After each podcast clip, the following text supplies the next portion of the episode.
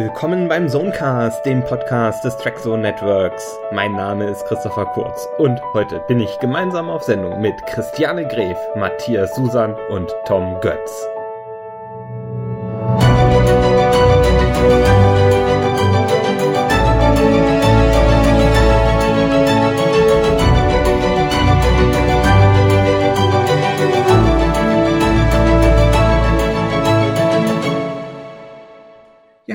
Zusammen, liebe Hörer, liebe Leser. Das ist eine neue Ausgabe vom Zonecast.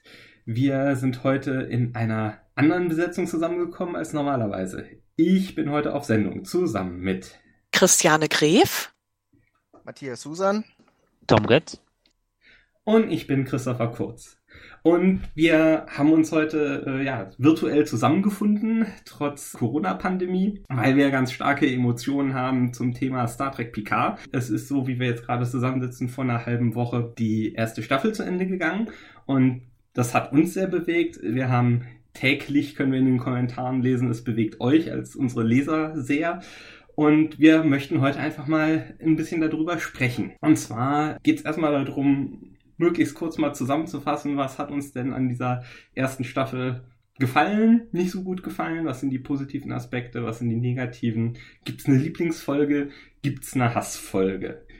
Liebe Christiane, magst du anfangen, vielleicht als kurze Einführung? Die meisten Leser und Hörer werden dich nicht kennen, weil du das erste Mal im Podcast dabei bist und man liest dich relativ selten bei uns auf der Webseite weil du in Wirklichkeit die gute Fee im Hintergrund bist. Du bist unsere Cheflektorin, ohne die der Laden nicht laufen würde. Was hat dir an der ersten Staffel besonders gut oder besonders schlecht gefallen?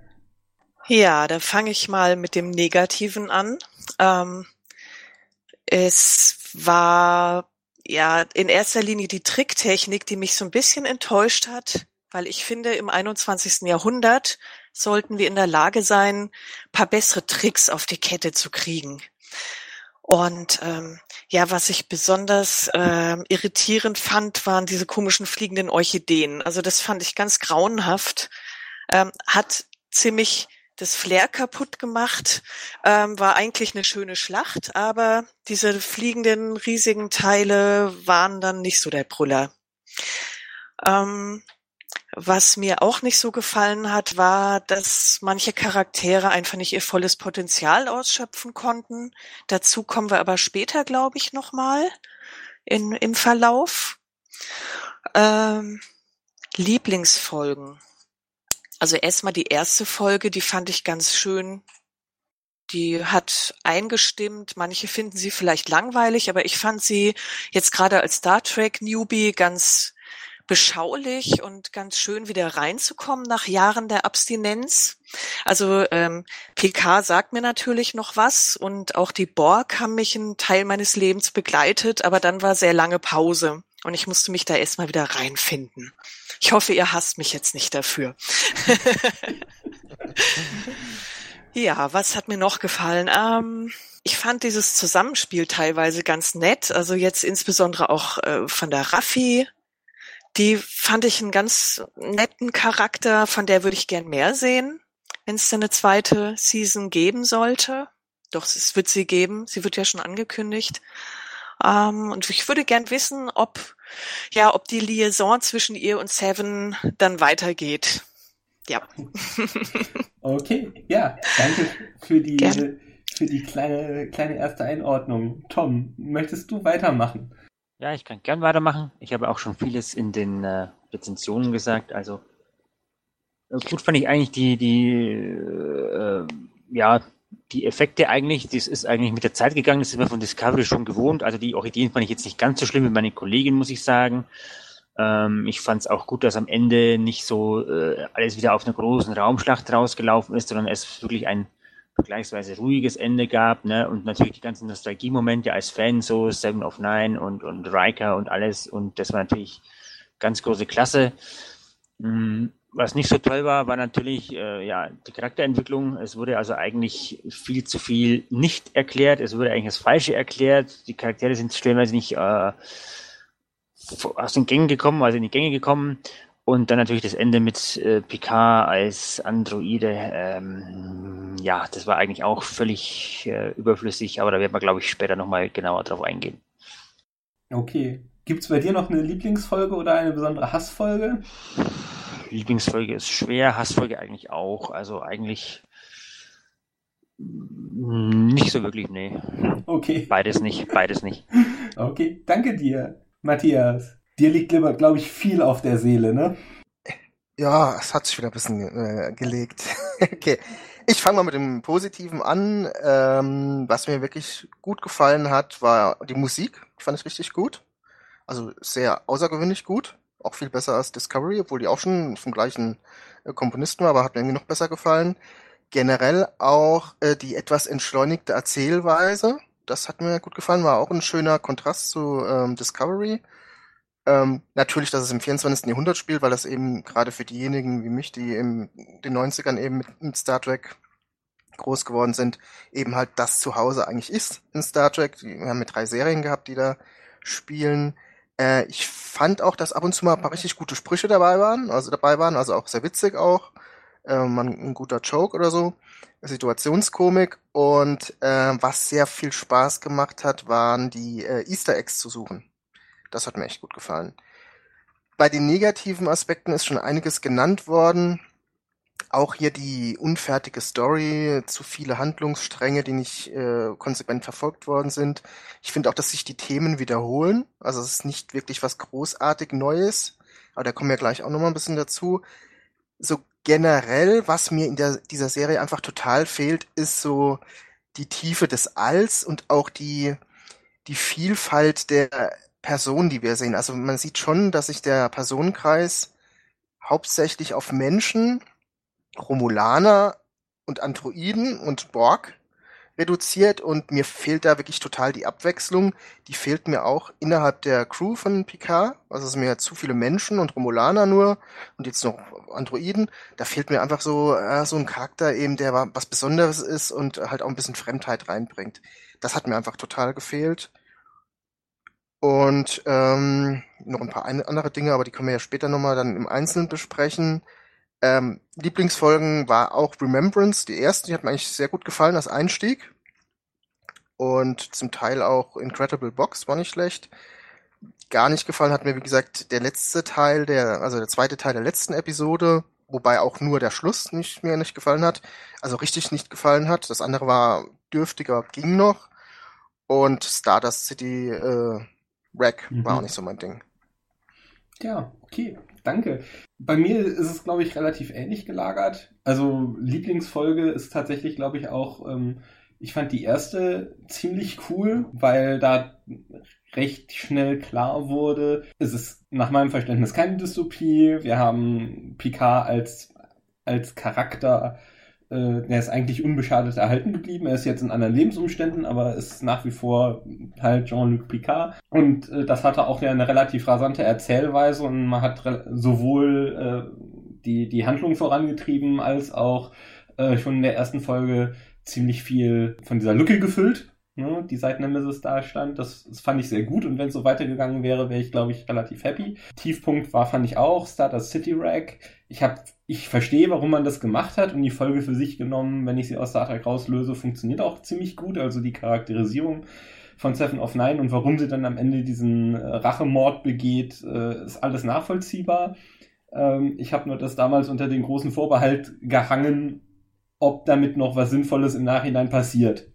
Und es ist im Nachhinein nichts Sinnvolles damit passiert. Und damit äh, ist dann, bleibt dann halt letztendlich nur irgendwie, ja, das war für Star Trek-Verhältnisse ziemlich brutal und in der Gesamterzählung super unnötig. Es war sogar für den Charakter Seven of Nine am Ende ziemlich unnötig. Dieser grausame Mord an Ichab und dann, ähm, ich habe schon wieder den Namen vergessen, aber der ist auch, der ist auch so kompliziert gewesen, dass man ihn vergessen kann. Ne?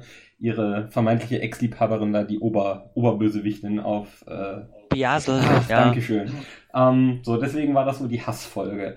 Ähm, Im Großen und Ganzen muss ich sagen, ich bin weder sonderlich positiv noch sonderlich negativ überrascht worden, weil ich bin mit gedämpften Erwartungen reingegangen. Ich habe das bekommen, was ich erwartet hatte. Ich sehe äh, Patrick Stewart wieder. Äh, der kann das immer noch gut spielen. Äh, es gab so ein paar Nostalgie-Boni entlang des Wegesrandes. Ich fand es ehrlich gesagt ganz schön, wie sie Data beerdigt haben jetzt am Ende, dass so absurde Dinge passieren würden, wie Picard wacht jetzt plötzlich als neuer And als Androide auf und äh, dass wir da ein Borgschiff haben, das eigentlich, wenn man mal die ganze Staffel reflektiert, völlig, völlig sinnlos ist. Also die ganze Staffel funktioniert, wenn man, wenn man den Borg-Storyfaden komplett rausschreibt, kann alles andere nach wie vor genauso funktionieren und genauso passiert sein. Das hatte ich irgendwie erwartet, weil die zweite Staffel Discovery war halt so absurd dämlich, Entschuldigung, von der Story her. Und da war PK wieder ein Schritt in die richtige Richtung, die langsamere Erzählweise. Es war ein bisschen schlüssiger, aber es war halt immer noch viel Absurdes dabei. Also es war nicht so schlimm, wie es hätte sein können nach Discovery, aber das ist halt jetzt auch kein, kein Dollar-Standard. Also ich würde sagen, es ist gutes, sehenswertes Science-Fiction-Mittelmaß. Das tut einem nicht weh, wenn man es guckt, aber es hat mich jetzt auch nicht so als neuen Goldstandard begeistert. Ich, ich muss sagen auch noch, dass ich das Buch gelesen habe. Ha, das Buch! Genau. Ihr letzter Podcast, liebe Hörer, Genau. das Buch. Und da muss ich sagen, äh, ich habe das so, wann kam das raus? Also da liefen gerade so die ersten Folgen, ne? Und ich habe irgendwie das Gefühl, das hat bei mir noch ein paar Erwartungen geschürt, zusätzlich, die auf jeden Fall nicht bedient worden sind. Gerade was die Supernova angeht, was die äh, romulanische Verschwörung angeht und die Mars-Attacke und so. Und äh, das war wahrscheinlich dann auch nicht so besonders förderlich, weil es eben am Ende dann doch echt enttäuschend war. Wobei ich ja sagen muss, dass das Buch relativ gut bewertet. Ne? Ich habe es ja die Tage auch gelesen und habe jetzt im Gegenzug die Staffel schon komplett gesehen und da war ich ja auch nicht so angetan vom Buch. Aber du, glaube ich, fandest es ganz gut, oder? Ja, aber ich bin auch nicht so ein äh, regelmäßiger Leser wie du, von daher fehlt mir vielleicht auch ein bisschen die Vergleichsbasis, muss ich sagen. Ähm, ja, ich fand es eigentlich gar nicht mal so schlecht, aber ich muss sagen, die Kritikpunkte, die ich jetzt gelesen habe, die sind schon zutreffend. Ich fand es generell nicht schlecht, ähm, weil es auch ein bisschen Hintergrund geliefert hat, aber es hat dann doch irgendwie ein paar Erwartungen geschürt, die einfach dann nicht mehr bedient worden sind. Und dadurch wirken diese Storylines, die da aufgemacht worden sind, irgendwie noch unfertiger, als es ohnehin schon gewirkt hätten, wenn man das Buch nicht gelesen hätte. Okay, also das ist jetzt eine Da Kehrtwende. kannst du, Christoph, ja vielleicht auch noch kurz was dazu sagen. Du hast ja das Comic gelesen, Ja. das wir noch nicht Ach gelesen so, ja, haben. der, den Comic, den kannst du komplett, den kannst du komplett in die Tonne treten. Also liebe Leser, es tut mir, fürchter, es tut mir fürchterlich leid. Das ist jetzt Spoiler-Alarm für eine Rezension, die ich noch nicht geschrieben habe. Äh, der Comic ist vollkommen absurd. Es gibt einen Countdown to Picard Comic, der ist in Deutschland noch nicht rausgekommen und in den USA ist er auch erst parallel, glaube ich, zu den ersten Folgen erschienen. Also ganz absurd. Sowas gehört eigentlich im Vorfeld veröffentlicht. Und da wird die Story erzählt, wie Picard an seine beiden Kammer, ja, die sind nicht Kammerdiener, also Weingut-Kollegen gekommen ist. Und warum vor allen Dingen Laris in der zweiten Folge plötzlich mit so vielen Geheimdienst-Skills auffahren kann. Denn auf einem, in dem Comic wird erklärt, wie äh, Picard und Raffi zu- auf zu einem äh, romulanischen Planeten zwecks Evakuierung fliegen mit der USS äh, Verity. Das ist ein Schiff, der, also es wird, glaube ich, nicht explizit erwähnt im Text, aber es ist äh, visualisiert als ein Schiff der Odyssey-Klasse aus Star Trek Online. Ist auch die gleiche Klasse, von, äh, die die Enterprise F stellt, für diejenigen, die das interessiert. Ähm, die fliegen dahin, möchten, ich weiß gar nicht, 10.000 Romulaner evakuieren und stellen nur dummerweise vor Ort weg, dass die Romulaner vergessen haben, ihnen mitzuteilen, dass es da noch eine einheimische Bevölkerung gibt. Also eine, eine native Bevölkerung, die da effektiv als Sklaven gehalten werden. Und auf diesem Planeten, das ist dann der Aufhänger dafür, dass die später mit nach Frankreich ziehen, äh, dass äh, eine der Hauptprodukte, die diese Kolonie fabriziert, ist halt so eine Art Wein. So, äh, dann gibt's eine Intrige, es versucht die Gouvernante von diesem Planeten, äh, fängt an biesig zu werden, wenn als Picard erklärt, er ist nicht bereit, einfach nur die 10.000 Romulaner mitzunehmen, sondern möchte auch die Millionen von äh, einheimischer Bevölkerung dann retten. Und das äh, mag also die Gouvernante auf diesem Planeten nicht einsehen. Die äh, versucht dann die Verity zu übernehmen. Und ähm, im Laufe dieser Geschichte tauchen dann diese beiden Talchear-Agenten auf, die, warum auch immer, das wird auch nicht so richtig gut motiviert, äh, beschlossen haben, dass sie also diesem Völkermord nicht zugucken wollen und also Picard dann dabei helfen, sein Schiff zurückzuerobern. Und die können halt, na dummerweise, nachdem sie sich dann gegen den Talchiar gestellt haben, können sie ja nicht wieder zu den Romulanern zurück. Also, ich glaube, das wird gar nicht mehr so explizit gesagt. Deswegen kommen sie dann mit Picard äh, auf das Weingut. Leider erklärt dieser Comic nichts nach meinem Dafürhalten, weil die, die eigentliche Motivation, warum zwei Talchia-Agenten überlaufen sollten, wird halt auch in diesem Comic nicht wirklich gegeben. Die haben sich irgendwie, während sie eigentlich auf diesem Planeten sicherstellen sollten, dass die Bevölkerung linientreu bleibt, haben sie sich einfach eigenständig im Stillen quasi vom Talchia wegradikalisiert oder antiradikalisiert. Und wenn Picard halt vorbeikommt, dann nutzen sie ihn halt als Vehikel, um da, um da abzuhauen, im Prinzip. Also es fand ich relativ schwach weil dieser Comic letztendlich diese beiden Figuren nicht wirklich plausibler macht. Ich finde die beiden Charaktere total knuffig und ich finde es fast noch besser, wenn man über die nichts weiß. Also diese Vorgeschichte nicht kennt, dann äh, gefallen sie einem eigentlich in PK noch besser, als wenn man diese äh, krude Vorgeschichte im Hinterkopf hat. Jetzt braucht ihr den Comic nicht mehr lesen. Und weil die beiden Charaktere so sympathisch waren, mussten sie auch zurückbleiben dann auf der Erde der Serie. Tolle Logik. Ja, also die, du, dieser Comic erklärt halt auch wirklich nur so einen, so einen ne völligen Nebenkriegsschauplatz, ne? Also das ist halt noch das, das andere. Das ist, glaube ich, dann so ähnlich wie das Buch und vielleicht auch wie Children of Mars. Ne? All diese Dinge, die eigentlich so Picard am Anfang motivieren und womit du angefüttert wirst, warum das irgendwie spannend ist, das ist halt alles relativ schnell zu Ende erzählt. Äh, also das Geheim, dieses Mysterium um den Angriff auf Mars, das ist noch das, was am längsten durchhält. Glaube ich, ich weiß nicht, bis Folge 7 oder 8. Aber dann wird's halt auch irgendwie abgehandelt, ne? Die Romulaner haben halt die Androiden benutzt, um anzugreifen. Aber es wird halt auch nicht erklärt, warum. Also es wäre ja total wichtig, das eigentlich zu wissen, wenn wir jetzt gerade auf einen Planeten voller Androiden fliegen und ich weiß, dass eine romulanische Armada hinter mir ist. Ich würde ja vielleicht verhindern wollen, dass die Romulaner ihre tollen Hackerfähigkeiten einsetzen, um dann, wenn ich da bin, plötzlich diese, diese Androidenbevölkerung umzuprogrammieren und auf, gegen mich zu hetzen. Aber das interessiert ja keinen mehr. Es wird, gibt einfach nur diese, ja, ein One-Liner von Raffi. Ja, die Romulaner sind verantwortlich für den Angriff auf Mars. Ist ja plausibel, ne?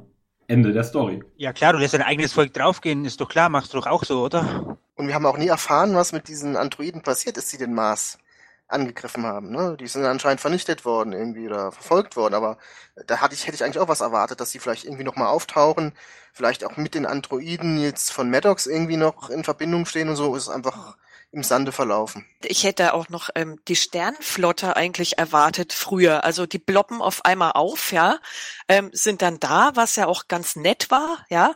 Aber ich hätte die irgendwie früher erwartet, weil die ja mit dem ganzen Mars-Plot eine maßgebliche Rolle auch inne hatten. Warum kommen die dann am Schluss, wenn es quasi zu spät ist, ja? Also das, da, da habe ich wirklich fast in den Tisch gebissen und habe gesagt, was ist denn das für ein Scheiß? Sorry, aber ja, also das geht gar nicht. Pizza war doch nicht fertig, ne? Deshalb hat's noch gedauert. ja, genau. Die, also es hat, ich weiß nicht, Golem oder Heise hatte ja jetzt auch dann eine abschließende Rezension und die war übertitelt, ne? Hasenpizza mit Jean-Luc. ja, das habe ich gelesen, genau. Ja. Großartig. ähm, Okay, äh, ja, dann erstmal danke für die erste erste Runde. Ich glaube, unsere Hörer merken schon und Hörerinnen merken schon, dass äh, wir das irgendwie verarbeiten müssen, therapeutisch. Jetzt ist meine kurze Zwischenfrage, bevor wir in diese ganzen kleinteiligen äh, Story-Dinge gehen. Was denkt ihr, worum geht es eigentlich im Kern in dieser ersten Staffel Picard? Das finde ich, glaube ich, ziemlich spannend. Also, also wenn wir zusammenfassen würden, ne, zum Beispiel bei, bei Deep Space Nine, würden wir vielleicht sowas behaupten wie, ja, da geht es halt um den, den meta metaphysischen Kampf zwischen Gut und Böse und Spiritualität und Materialismus vielleicht. Und bei Enterprise äh, hätten wir gesagt, ja, da geht's um das Überwinden so von, von Urängsten und sich der, der ungebändigten Natur oder dem ungebändigten Universum stellen und die ersten Gehversuche machen als Zivilisation. Was wäre so die Überschrift oder der Wesenskern von Picard? Und was denkt ihr, was, was wollten uns halt Michael Chabon und Konsorten denn eigentlich so im Kern mitgeben? Was, was war eigentlich so die, die Botschaft des Pudels Kern? Ähm, ja, da presche ich gleich mal vor, weil ich schreibe ja Bücher und da ist es üblich, dass man die Handlung auch von einem 700 Seiten Wälzer einfach in drei Sätzen beschreibt. Ich beschreibe das jetzt mal in einem Satz, deine Fragestellung, und sage, es geht um die Freundschaft von äh, zwischen Data und PK. Das ist das Mhm. zentrale Thema. Darum dreht sich alles. Mhm. Spannend. Gibt's an, gibt's noch andere Hypothesen? Findet ihr das, äh, würdet ihr dem beipflichten? Ja, ich habe vorhin erst ein Interview mit Michael Chabon gelesen Mhm. und da hat er gesagt, also es ging in der ersten Staffel ja darum, dass Androidenleben genauso viel wert ist wie organisches Leben, deswegen opfert sich auch PK und so weiter und ähm, ja, äh, ja, das wollte ich jetzt einfach mal so erwähnen und im Raum stehen lassen. Das eine Thema ist schwer zu sagen. Also das, was eben gesagt wurde, stimmt auf jeden Fall. Was ja immer wieder so auch in den Diskussionen auftaucht, ist halt dieses äh, der Existenzialismus, der immer Mhm. wieder erwähnt wird, weil der ähm, Rios ja immer auch diese Bücher da liest und auch dementsprechend sein Bücherregal gefüllt hat. Also so die Aspekte Leben, Tod sind auf jeden Fall ein Thema. Verlust, auch Schuld damit verbunden. Äh, es geht auch um, um Liebe und Zuneigung, um, um fehlende Zuneigung, um den Wunsch nach Anerkennung. Wenn ich jetzt immer an, an, an Ruffy denke, auch an, jetzt hätte ich beinahe JL gesagt, an, an Picard, der, äh, ich habe es mir nicht so auf, aufgeschrieben, der eben halt auch so ein bisschen, ähm, ja, auch so ein bisschen sein Zuhause verloren hat, obwohl er ja eigentlich zwei wirklich nette äh, Haushälter hat. Ähm, es geht vor allem aber auch, habe ich so das Gefühl, um Identität.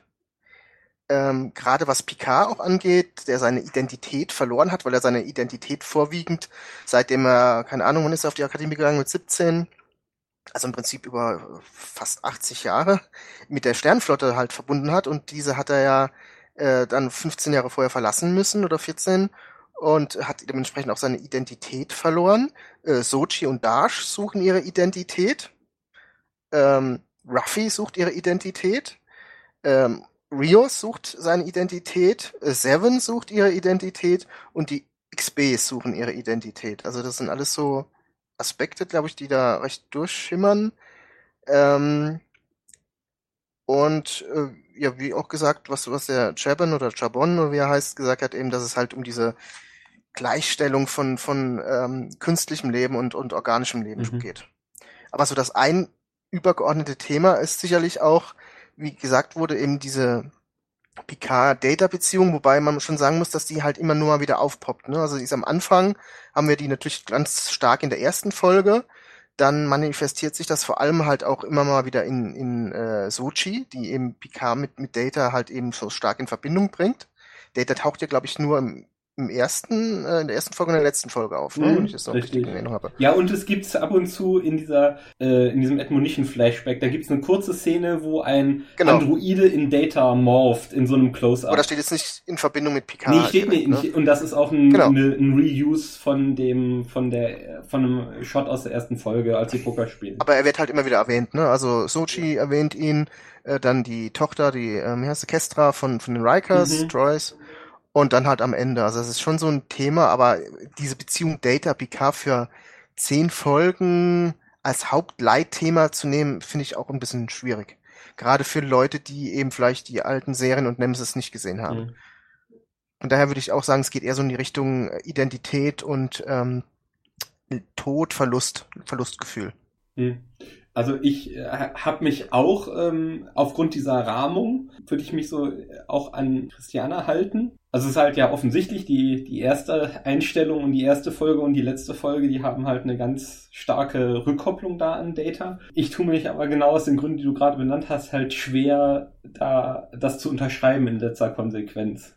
Es sind tatsächlich irgendwie all over the place gibt es irgendwie so diese interessanten Ideen ähm, die sich um Identität tatsächlich drehen oder die, die Frage auch drehen, wie, wie gehe ich mit Verlust um, aber nirgendwo wird das irgendwo kon konsequent bis zu Ende dekliniert. Das schlimmste Beispiel ist eigentlich, sind die, die beiden, glaube ich, tragischen Tode der, der Ex-Borg, also sowohl was Ichab als auch Hugh angeht.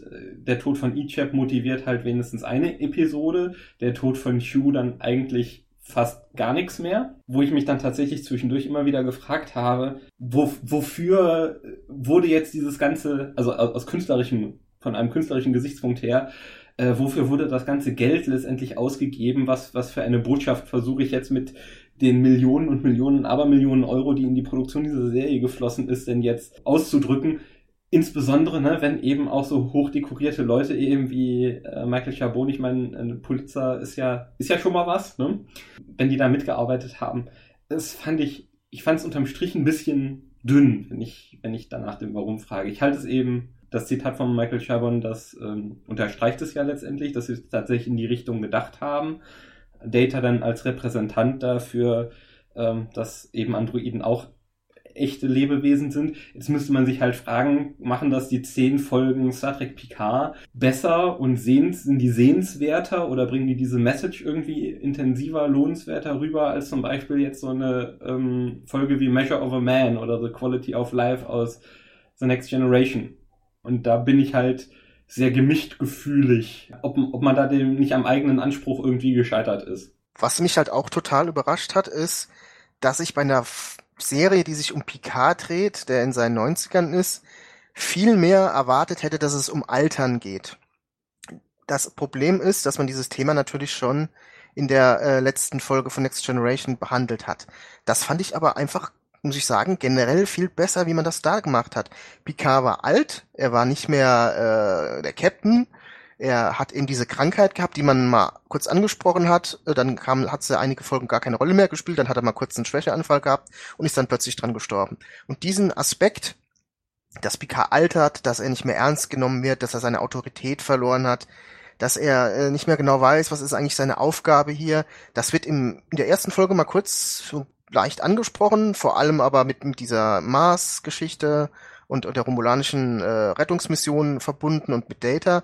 Aber diesen Aspekt, wir haben hier einen, einen Rentner, sagen wir mal so, ne, einen, einen Weltraumrentner, der sein fast sein ganzes Leben im Weltraum äh, verbracht hat und ist jetzt auf einmal auf dieser Erde. Und dieser Aspekt, der hat mir total gefehlt in dieser Serie. Das hätte ich eigentlich erwartet und das hätte ich eigentlich auch spannend gefunden. Ja, auf jeden Fall. Da stimme ich dir völlig zu, Matthias. Ähm, das habe ich mir auch gedacht. Ich habe gedacht, wie kann sich ein Mensch der so viel erlebt hat und der aber die letzten Jahre auf seinem Weingut mehr oder weniger rumgegammelt hat und mit seinem Hund spazieren war, ähm, wie kann der sich so unbeschadet in so ein Abenteuer stürzen? Also da hätten wir ja gleich in der zweiten Folge da diesen Kampf, ja, ähm, mit der Schwester von der Soji, ähm, und ja, das, das äh, streift er sich ab wie ein bisschen Staub, den er sich so von der Schulter klopft. Ne? Und ich fand ähm, jetzt generell die Charaktere, die waren mir alle so ein bisschen zu cool. Also ich fand das, ähm, da hat mir so ein bisschen stellenweise das Augenzwinkern gefehlt und das, das war so, ja, das, das hat mir so ein bisschen das Star Trek Flair kaputt gemacht, weil die Charaktere habe ich bisher immer sehr tiefgründig wahrgenommen und auch ähm, sehr, sehr ausgefeilt und mit ganz viel Liebe versehen. Und dieses Mal war ich so ein bisschen enttäuscht, weil ich gedacht habe, boah, sind die alle cool. Boah. Ja, also ja, fand ich ein bisschen schade. Es gab ja auch in den alten Serien immer mal einer, der gut drauf ist, und mal einen Spruch drauf hatte, ne? Ja. Und das, das hast du halt auch nicht mehr. Ja, dieser Humor und ich fand den, ähm, wie heißt er nochmal, der, der, der Kapitän, der Bärtige. Rios. Ja, den fand ich auch zu, ich weiß auch nicht, der konnte alles, ne, hatte dann am Anfang da diese Riesenscherbe in der Schulter stecken, ja, macht ja nix, ist ja nur ein Kratzer, ne, also das, das, da habe ich ja, was soll das denn? Das tut doch nicht Not, das braucht er doch gar nicht. Okay, ich glaube, wir äh, sind jetzt, glaube ich, an dem einem Pudelskern vorbei und jetzt können wir uns äh, gerne auf die Details stürzen. Äh, Matthias hat uns dankbar, dankenswerterweise, wie so häufig, äh, einen kleinen Abriss geschrieben, dem wir, dem wir nachgehen können. Und der Vorschlag ist, dass wir doch noch mal ein bisschen Zeit darauf verwenden, einfach die letzten zwei Episoden Revue passieren zu lassen. Jetzt äh, ist es wahrscheinlich am spannendsten, äh, erstmal von Christiane zu hören, weil was die drei Jungs dazu denken, kann man ja alles schriftlich nachlesen. Wie fandest du denn, wie fandest du die letzte Folge insgesamt und wie fandest du am Ende das, das Abbinden und das Auflösen der letzten losen Handlungsstränge? Ja, also so ein bisschen was hatte ich ja vorab schon gesagt. Ich fange jetzt auch mal direkt mit dem Ende an, also äh, Teil zwei von Ed in Cardia Ego, die Auflösung ähm, vom Plot Picard Data fand ich sehr tränendrüsig, aber aber würdig. Also das fand ich auch schön, wie sie ihn beerdigt haben, wie er da die Stecker gezogen hat, der Picard, und wie Data dann äh, wo auch immerhin entfleucht ist. Ähm, fand ich schön gemacht, aber das Intro, also davor, alles was davor kam, fand ich völlig ähm, unlogisch, völlig äh, willkürlich. Also dieses diesen äh, Plotteil, der bei dem bei den Androiden auf dem Planeten spielt, fand ich völlig uninspiriert. Also das hat mich so enttäuscht und es hat mich auch total aufgeregt. Das hört man jetzt, glaube ich, auch. Ich reg mich gerade wieder auf. also allein dieser Plot, äh, äh, wie wie ist ja wie Soji äh, dann dieses äh, diesen Responder da zusammenbaut.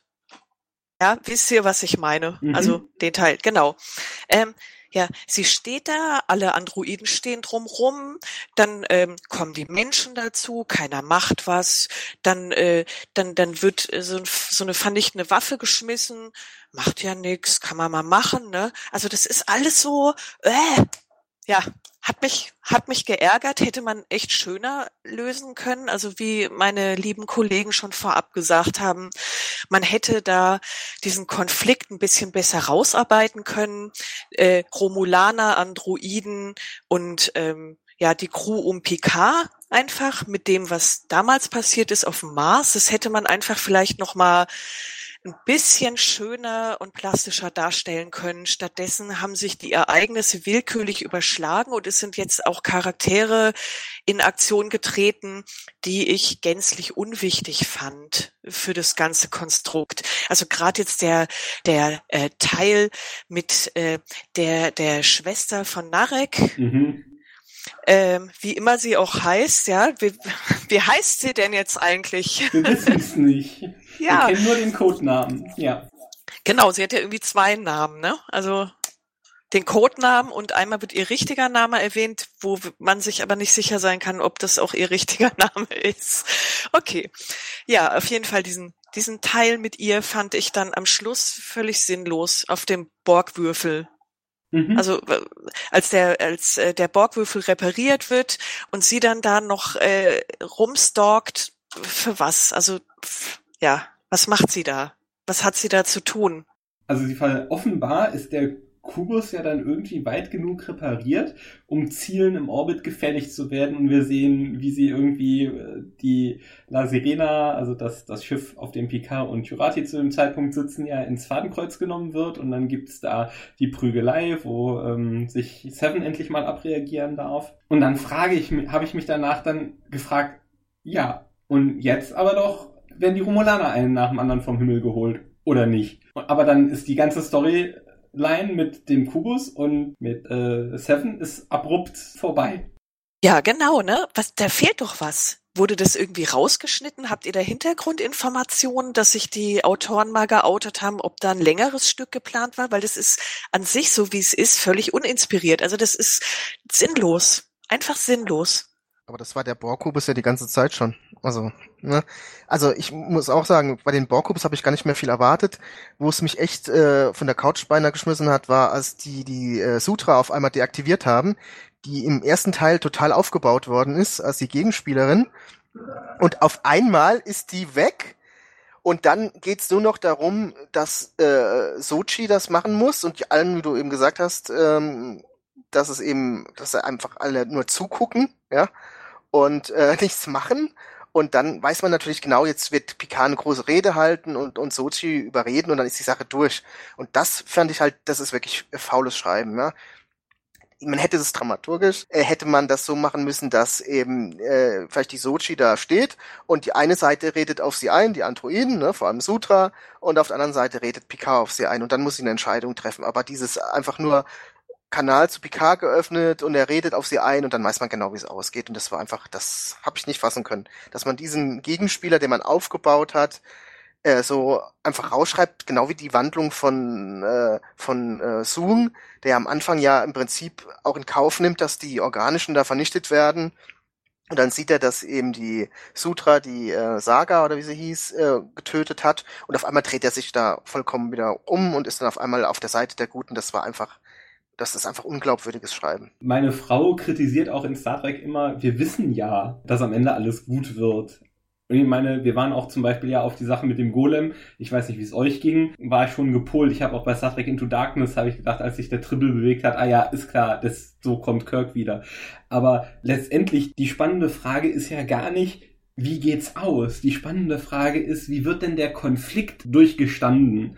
Also wie, genau. wie tief gehen wir runter in den Kaninchenbau und wie, wie aufwühlend wird das für die Charaktere und müssen die an ihre, an ihre Grenzen gehen, was, was Werte und innere Überzeugung angeht.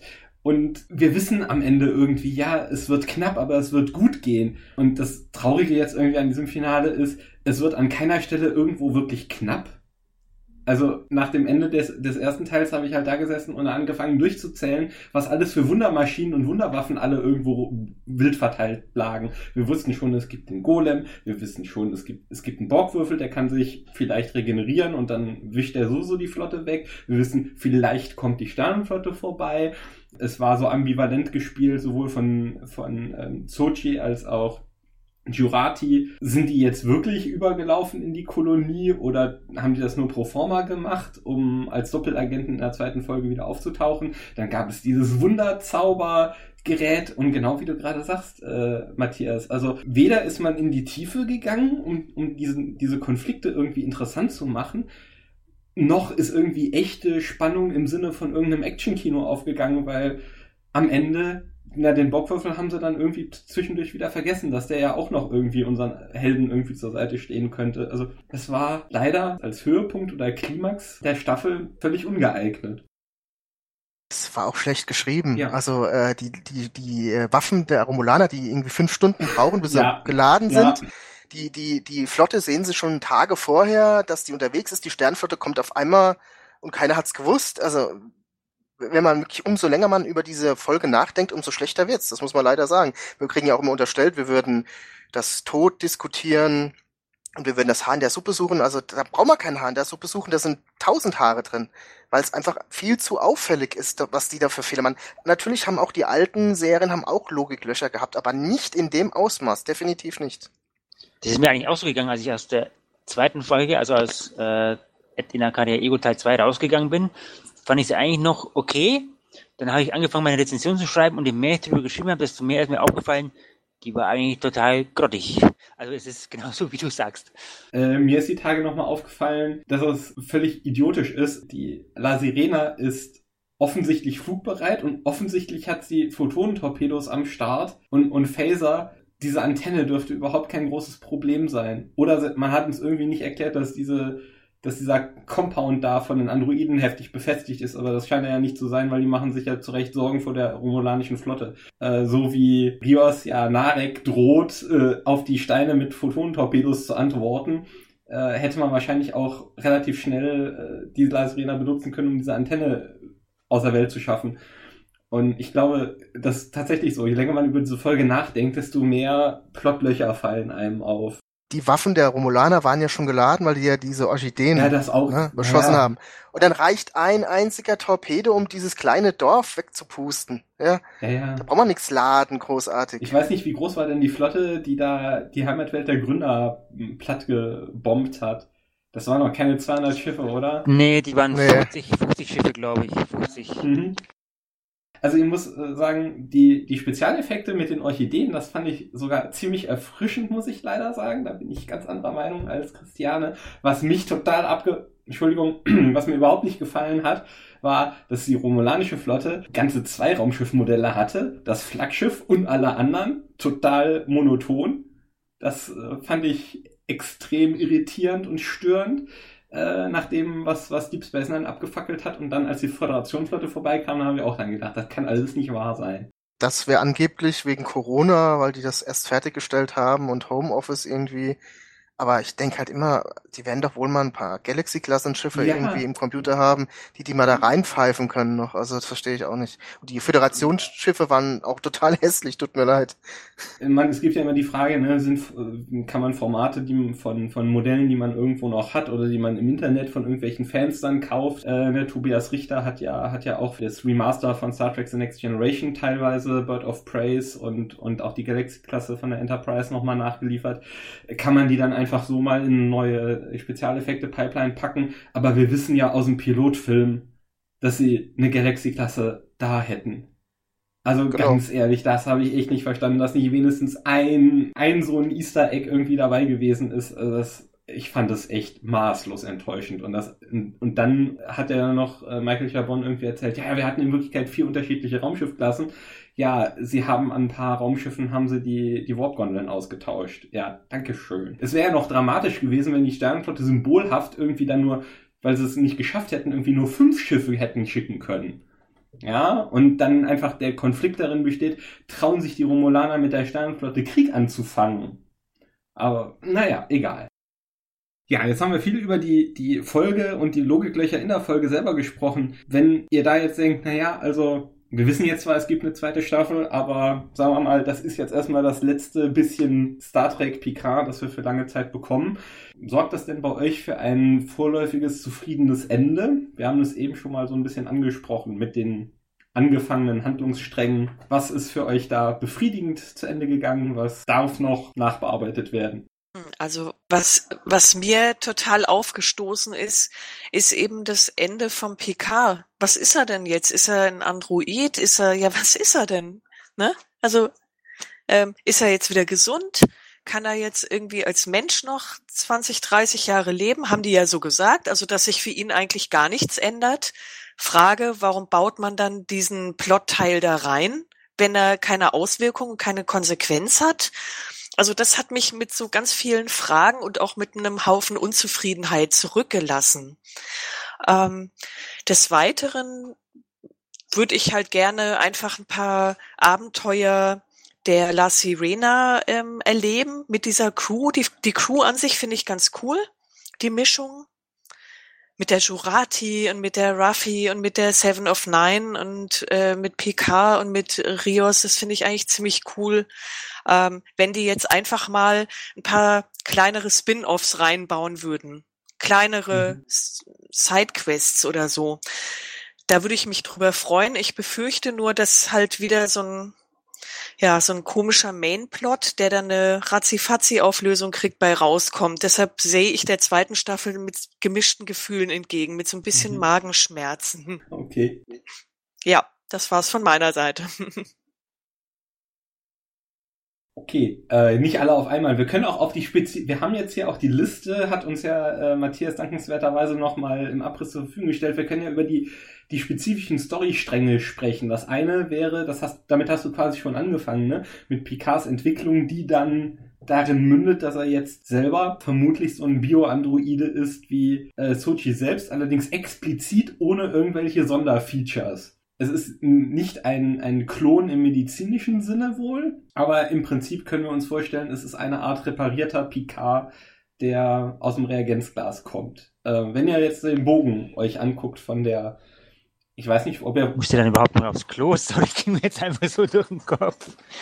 Ja, also ich habe das so, also äh, können wir gerne drüber diskutieren. Ich äh, habe das jetzt so verstanden, dass der genau die gleichen Features hat wie das äh, biologische Pendant minus äh, komisches, wie heißt es, Immu, Im, Immuto, oh, ohne dieses Syndrom. Homotisches Syndrom. Ja. Syndrom. Aber das ist ja nie wirklich genannt worden. Ne? Also, Ja, also wir, wir erinnern uns noch alle an gestern, heute Morgen und gehen deswegen davon aus, dass es das ist.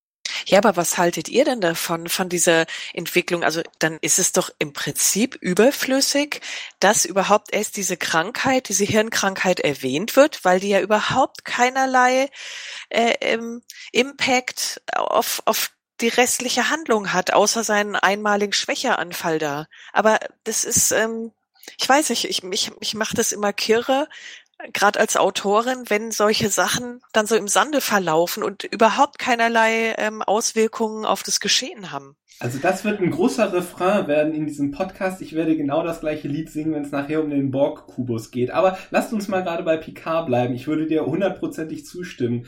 Äh, der einzige, der einzige Punkt ist, wenn ich tatsächlich abkaufe, dass, dass, dass äh, lebenswerte Personensein von Androiden im Fokus steht, dann macht es irgendwo mechanisch, symbolisch Sinn, dass am Ende von zehn Episoden Picard plötzlich als Androide rauskommt. Es ist nur in dem Fokus, genau wie du es, oder in dem Kontext, so wie du es gerade auch erklärt hast, finde ich es total unverdient. In acht von zehn Folgen spielt diese Krankheit bei Picard keine Rolle. Ne? Und es beschränkt sich wirklich, wie du sagst, auf diesen einen, äh, eigentlich zwei Schwächeanfälle. Einen hat er dann im ersten Teil des Finales, den zweiten hat er dann eben kurz, kurz vor knapp.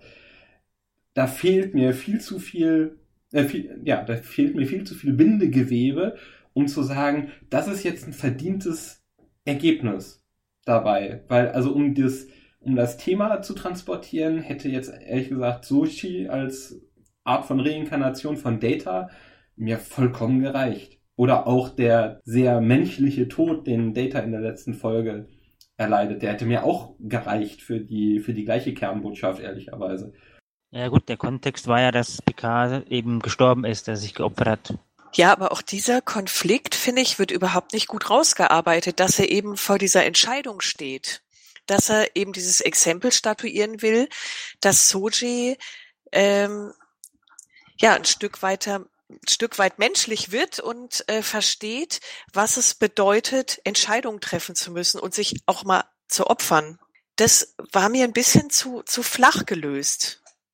Und ganz ehrlich, habe ich äh, die ganze Zeit auch im Hinterkopf noch, warum nimmt Picard Jurati dann mit? Also wenn das die wenn, wenn sich zu opfern, das, das scheint er ja tatsächlich irgendwie als Ultima Ratio schon die ganze Zeit mitgedacht zu haben. Warum lässt der Jurati nicht auf dem Planeten und bemannt die La Sirena halt mit den ganzen Hologrammen? Also da habe ich die ganze Zeit gedacht, was? Das ist schon extrem seltsam. Du kannst ja für dich entscheiden, ich bin todkrank, ich kann mich opfern, aber du hast da äh, eine junge, brillante Frau, die in ihrem Leben noch viel Großes leisten wird für die Lebewesen, Personenheit im Universum. Ähm, warum, warum musst du die denn jetzt auf so eine Harakiri-Mission mitnehmen? Naja, ganz einfach, weil die ja sonst wegen Mordes verurteilt worden wäre, was am Ende dann wieder vergessen worden ist, aber die hat ja auch keine Zukunft mehr gehabt, sozusagen. Hm. Ich habe das ganze Opfer überhaupt nicht verstanden, für was das jetzt nötig war. Also der äh, Jabon oder Jabon hat ja gesagt, dass man das hätte machen müssen, ihn zu einer synthetischen Lebensform zu machen, um damit er den ultimativen Beweis erbringen kann, dass äh, man ihnen vertrauen kann und dass die genauso viel wert sind. Und äh, aber das hat er doch gemacht, da war doch das Ganze schon durch, da war, war doch die Situation schon gelöst. Also ich kapiere es nicht irgendwie. Das diese ganze Geschichte, dass er jetzt irgendwie ein, Android werden muss, das habe ich irgendwie nicht, äh, ich sehe da keinen Sinn drin. Ich sehe auch keinen Sinn darin, eine, eine Serie über einen Picard zu machen, äh, wo man immer davon ausgeht, dass er am Ende stirb, sterben wird und jetzt lässt man ihn zweimal sterben, einmal als Mensch und einmal als Android. Also, äh, also keine Ahnung, was sie damit bezwecken wollen. Hm. Also ich finde vor allen Dingen, also dass dieses Syndrom nimmt eigentlich halt ein, genau die Qualität des Opfers weg. Also Picard entscheidet ja nur noch für sich, entweder sterbe ich heute durch die Romulaner oder ich sterbe morgen, weil ich ja schon gemerkt, weil er ja schon weiß, dass die Krankheit fortgeschritten ist.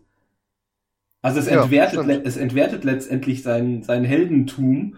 Also das Opfer macht ja nur dann Sinn, wenn ich was zu verlieren habe. Und in dem konkreten Fall hat er also offensichtlich irgendwie eine halbe Stunde Lebenszeit zu verlieren. ja, genau. Und die Krankheit ist natürlich ausgerechnet da auch ausgebrochen, richtig, ne? In dem Moment. Ja, vielleicht ist das so ein bisschen wie so ein, wie so ein Herzinfarkt. Wenn ich mich besonders aufrege, dann schlägt es zu oder so. Ja, Moment, der hat zu gerade gesagt, initiiere mir das Ding, damit die Krankheit ausbricht, ne? Na, damit er bei Bewusstsein, ble damit er bei Bewusstsein bleiben kann, um so Sochi das noch auszureden. Ach so, ja, stimmt, stimmt, ja, stimmt, stimmt. Ja, vielleicht hat, also vielleicht hat er auch einen Monat Lebenszeit äh, aufs Spiel gesetzt, aber das ist jetzt auch bei einem, er spielt da ja einen fast, einen fast oder einen über 90-Jährigen 94 ist er. Ein, ein, genau, also bei einem 94-Jährigen, der irgendwie vor Augen hat, also ich werde jetzt irgendwann in nächster Zeit ins Gras beißen, spielt das, glaube ich, nicht so die entscheidende Rolle. Also im Pilotfilm ist er mal, in der Pilotepisode ist er mal einen Meter weit geflogen, da hat er nichts gehabt. okay. Eng damit verwoben, mit Picards Schicksal ist ja Datas Rückkehr. Wenn ihr jetzt so von Anfang bis Ende diesen, diesen Faden verfolgt, was sind da so die Gedanken und würdet ihr sagen, das ist jetzt endlich nach Nemesis eine runde Sache? Oder war das eigentlich eine runde Sache und jetzt ist eigentlich schlimmer als vorher? Also ich habe mit Nemesis einige Probleme gehabt, aber Datas Tod hat eigentlich nicht dazu gehört. Weil der für mich eigentlich ziemlich eindeutig war. Also Picard musste halt rüberbeamen. Natürlich, da waren auch diese Logiklöcher, ne? Also der Transporter geht natürlich kaputt und dann dieser äh, mobile Transporter kann natürlich nur eine Person beamen. Klar, das ist alles, was wir auch kritisiert haben, auch in den, im Laufe der Jahre. Aber es war halt so, Picard war halt in dieser Schockstarre, weil er eben sich selbst quasi seinen, seinen, seinen Klon getötet hat und dann ist Data eben eingegriffen und hat ihn halt drüber gebeamt und die haben sich nochmal angeschaut und er sagt nochmal Goodbye und dann, gut, dann war's das halt. Ich habe ja auch in meiner Rezi geschrieben, äh, ich habe damit nicht so das Problem, weil es nun mal Klar, das ist ein Film, das ist eine Serie, aber es ist im Leben nun mal so, wie viele Menschen werden denn durch einen Unfall aus dem Leben gerissen, durch ein Unglück oder die gehen morgens zur Arbeit und dann, keine Ahnung, passiert irgendwas und die kommen nicht mehr zurück. Von daher, es ist nun mal auch so im Leben, dass es halt auch manchmal der Tod kommt von einer Sekunde auf den anderen und man kann sich nicht mehr verabschieden. Dass der Picard da äh, Schuldgefühle hat, kann ich schon irgendwo nachvollziehen. Auf der anderen Seite ähm, finde ich, natürlich waren die eng befreundet, aber der hat auch seinen Bruder verloren, der hat seinen Neffen verloren, der hat unter seinem Kommando den, den Jack Crusher verloren, was auch sein Freund war und der, der, der Mann von, von der Dr. Crusher und der Vater vom Wesley. Ich fand das ein bisschen überdramatisiert und ich habe auch mit dem Tod, wie er in Nemesis passiert ist, von Data nicht das Problem gehabt. Ähm, was ja am Schluss nochmal rauskommt in diesem Gespräch, ist, dass Picard das Gefühl hatte, er hat Data nie gesagt, wie sehr er, wie sehr er ihn mag. Und da muss man einfach sagen, es gibt eine äh, entfernte Szene in Nemesis, wo die genau das sagen, mehr oder weniger. Ne? Das, da reden sie über Veränderungen und dann sagt Data irgendwie, ja, sie würden mir fehlen oder ich würde sie vermissen. Und dann sagt Picard, ja, ich würde auch sie vermissen, Data. Man hätte einfach nur, in, in, in, wenn man wirklich dieses Ziel hatte, das irgendwie am Ende von einer Serie von zehn Folgen rauszubringen, hätten wir auch einfach in äh, Special Edition rausbringen können von Nemesis, da wäre es drin gewesen. Von daher habe ich eigentlich jetzt aus dieser Abschiedsszene, die mir auch zu kitschig war, jetzt nicht so den Mehrwert gesehen, muss ich sagen. Ich finde, es war, äh, hat sich wiederholt. Ich fand die eigentlich nicht so schlecht, die Abschiedsszene. Ob man sie jetzt gebraucht hat, kann man darüber diskutieren, ja. Mm, ja, gut, war ein würdiger Abschied für Data. Hat mich berührt, muss ich sagen. Vor allem am Ende dann mit, mit äh, auch wenn es ein bisschen billig ausgesehen hat, mit PK im alten TNG-Anzug. Wobei ein guter Kniff äh, eigentlich gewesen wäre, wenn die Sochi dann quasi Datas Reinkarnation geworden wäre. Das hätte ich wiederum gut gefunden, dass man so Data quasi in ihr wiederbelebt. Es hat er geheißen, ein Neuron reicht und so und dann, dass sie halt quasi als, als Data dann weitergegangen wäre. Das äh, hätte ich einen coolen Twist gefunden. Das, damit hätte ich besser leben können wahrscheinlich. Wenn man das schon so weit treibt mit diesem neuronalen äh, Klon und auf diesem äh, Planeten so viele Androiden durch die Gegend laufen, warum läuft da nicht ein reinkarnierter Data durch die Gegend? Also wenn Bruce Maddox so darunter gelitten hat, dass Data plötzlich weg war und er unbedingt also die Androiden wieder ins, ins Leben zurückrufen wollte, warum war nicht quasi das, das Erste, was er getan hat, als er gemerkt hat, das funktioniert? Warum hat er nicht wieder Data ins Leben gerufen? Warum lebt Data wie Professor Moriarty in so einer kleinen Simulationskiste. Das äh, ich verstehe, ne, Brent Spiner möchte die Rolle nicht spielen, bla bla bla. Aber äh, Brent, man hätte ja auch sagen können, naja, das hat Bruce Maddox eben vor vor 15 Jahren oder so gemacht schon und dann ist und er hat es in einen einen menschlichen Körper reinkarniert und dann kann Data da wie ein Mensch rumlaufen, kann natürlich altern, kann nach Belieben auch dann tatsächlich, könnte sich dann opfern für die Kolonie, was auch immer, gibt es tausend Möglichkeiten. Äh, stattdessen ist, stattdessen zaubert man plötzlich den nie erwähnten Sohn von Nunien Singh aus dem Hut. Äh, Nunien Song aus dem Hut, Entschuldigung. Das äh, habe ich nicht so richtig auf, habe ich nicht so richtig auf Reihe bekommen.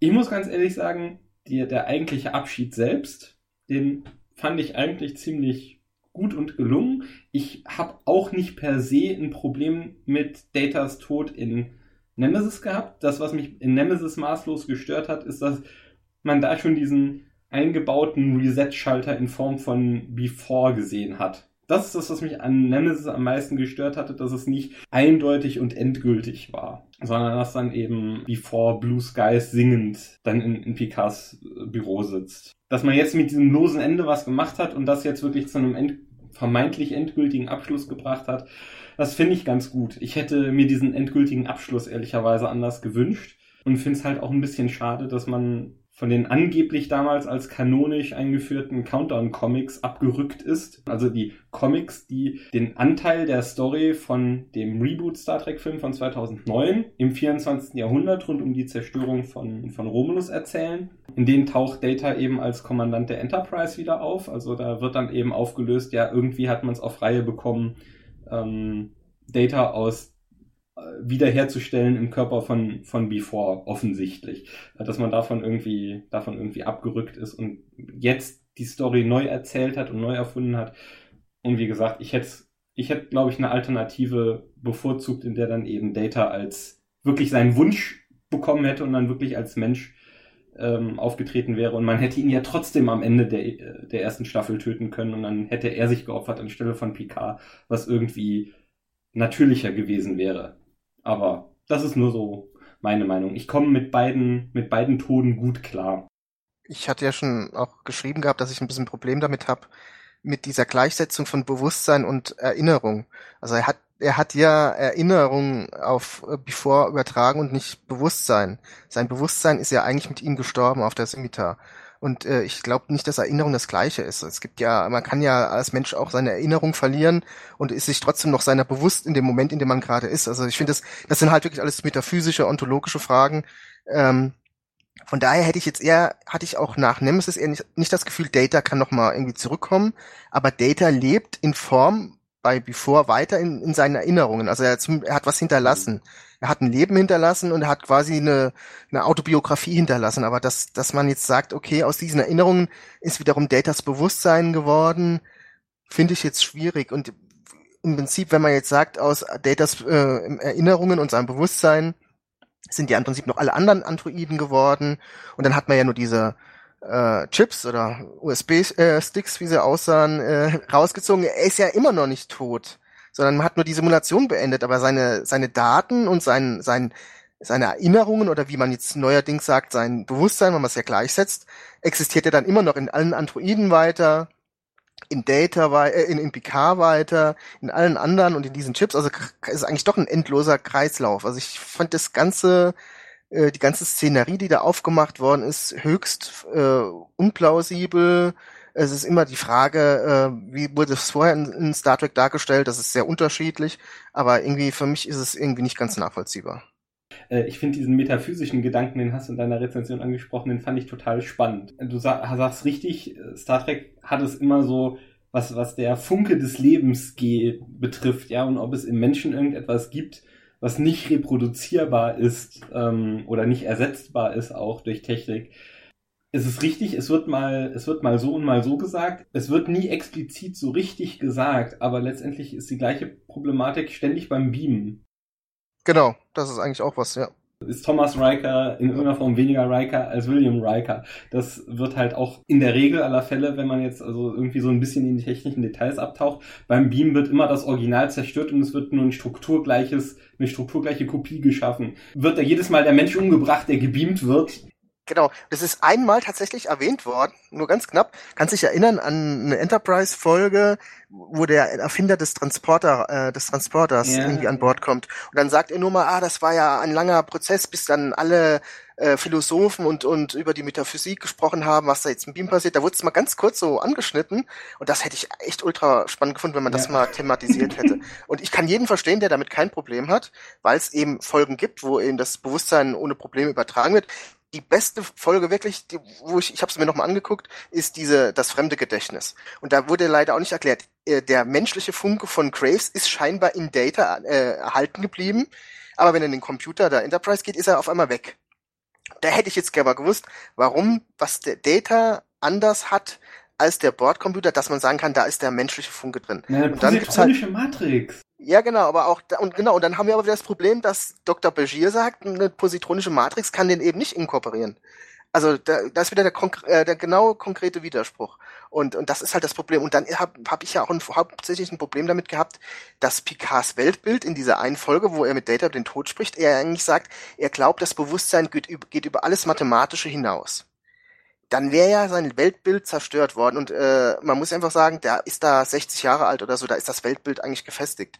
Das heißt, man hätte es wenigstens mal anschneiden müssen. Und das hat mir einfach gefehlt. Diese Diskussion, der geht einfach so drüber hinweg. Und oh ja, super, und kann ich jetzt noch 20 Jahre leben und so. Das hat mich echt, das hat mich echt gestört, muss ich sagen. Und was natürlich ein anderer Punkt ist, der mich eigentlich noch mehr stört. Oh, jetzt geht's los. Genau, dass man eine, eine Hauptfigur komplett umschreibt nach über 30 Jahren. Picard war halt immer der Mensch, der Advanced Human. Und jetzt ist auf einmal eine Mischung aus äh, Android und, und, und äh, biologische Lebensform. Ich weiß immer noch nicht, was die genaue sind. Im Prinzip sind sie ja was wie Augments. Das ist auch wieder fragwürdig, ne? Sind sie nicht eigentlich sowas wie, wie, wie menschliches Zylon? Ja, klar. Also es ist, man kann es nicht wirklich definieren, was es ist. Das ist halt das Problem, ne? Da haben sie es halt auch ein bisschen einfach gemacht. Und äh, ich finde das total doof, dass man aus Picard jetzt ein Data macht. Jetzt stell dir mal vor, man hätte irgendwann eine Kirk-Folge gemacht, eine Kirk-Serie und hätte aus Kirk einen Vulkanier gemacht. Oder man hätte aus äh, Cisco einen, äh, einen Formwandler gemacht. Das passt irgendwie nicht. Äh, man hat das ja schon mal gemacht, dass man versucht hat, eine Figur umzuschreiben, äh, und das hat man bei Odo gemacht, ne? als er mal kurze Zeit ein Mensch war. Mhm. Das hat man allerdings nur eine halbe Staffel gemacht, da war es durchaus interessant, aber jetzt stell dir mal vor, Odo wäre wirklich ein Mensch geblieben bis zum Ende der Serie. Das hätte diesen Charakter kaputt gemacht. Weil das Besondere an Odo eben war, dass er ein Vormandler war und dass man, äh, wenn Quark irgendwie wieder irgendwas äh, Illegales gemacht hat, nie wissen konnte, ob jetzt aus dem aus der aus der Ritze irgendwie hinten an der Wand, ob da jetzt Odo rauskommt. Und ich finde einfach, das ist ein das ist ein Unding, das kann man nicht machen, dass man eine Figur so radikal umschreibt. Und äh, ich hätte es auch total blöd gefunden, wenn man Data zum Mensch gemacht hätte, weil Data einfach ein Android ist. Das war das Spannende an Data. Und das ist noch ein dritter Punkt. Diese Androiden, ich finde die, ich finde die Androiden stinkt langweilig. Tut mir leid, ich finde auch Sochi stinkt langweilig. Die äh, Isa Briones, die spielt wirklich richtig gut. Aber wo ist dieser Reiz bei diesen Androiden?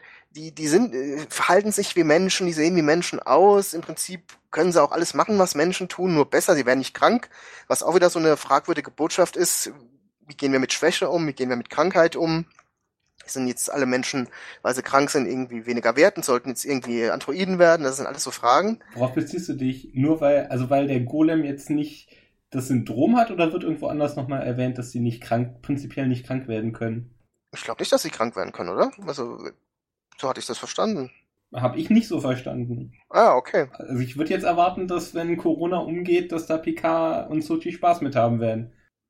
Dann wäre halt auch wiederum die Frage, was hat der ganze Kram gebracht? Dann wäre er halt jetzt gestorben. Das ist halt so. Man hat halt nur ein Leben, ne? Sagt er ja selbst, Picard äh, zu Graves. Okay, dann muss ich sagen, dann ist das vielleicht ein anderer Punkt, wo ich nochmal drüber nachdenken müsste. Generell muss ich aber sagen, ich finde diese Androiden eben langweilig, weil sie diesen Weg, den Data gemacht hat, nie machen werden.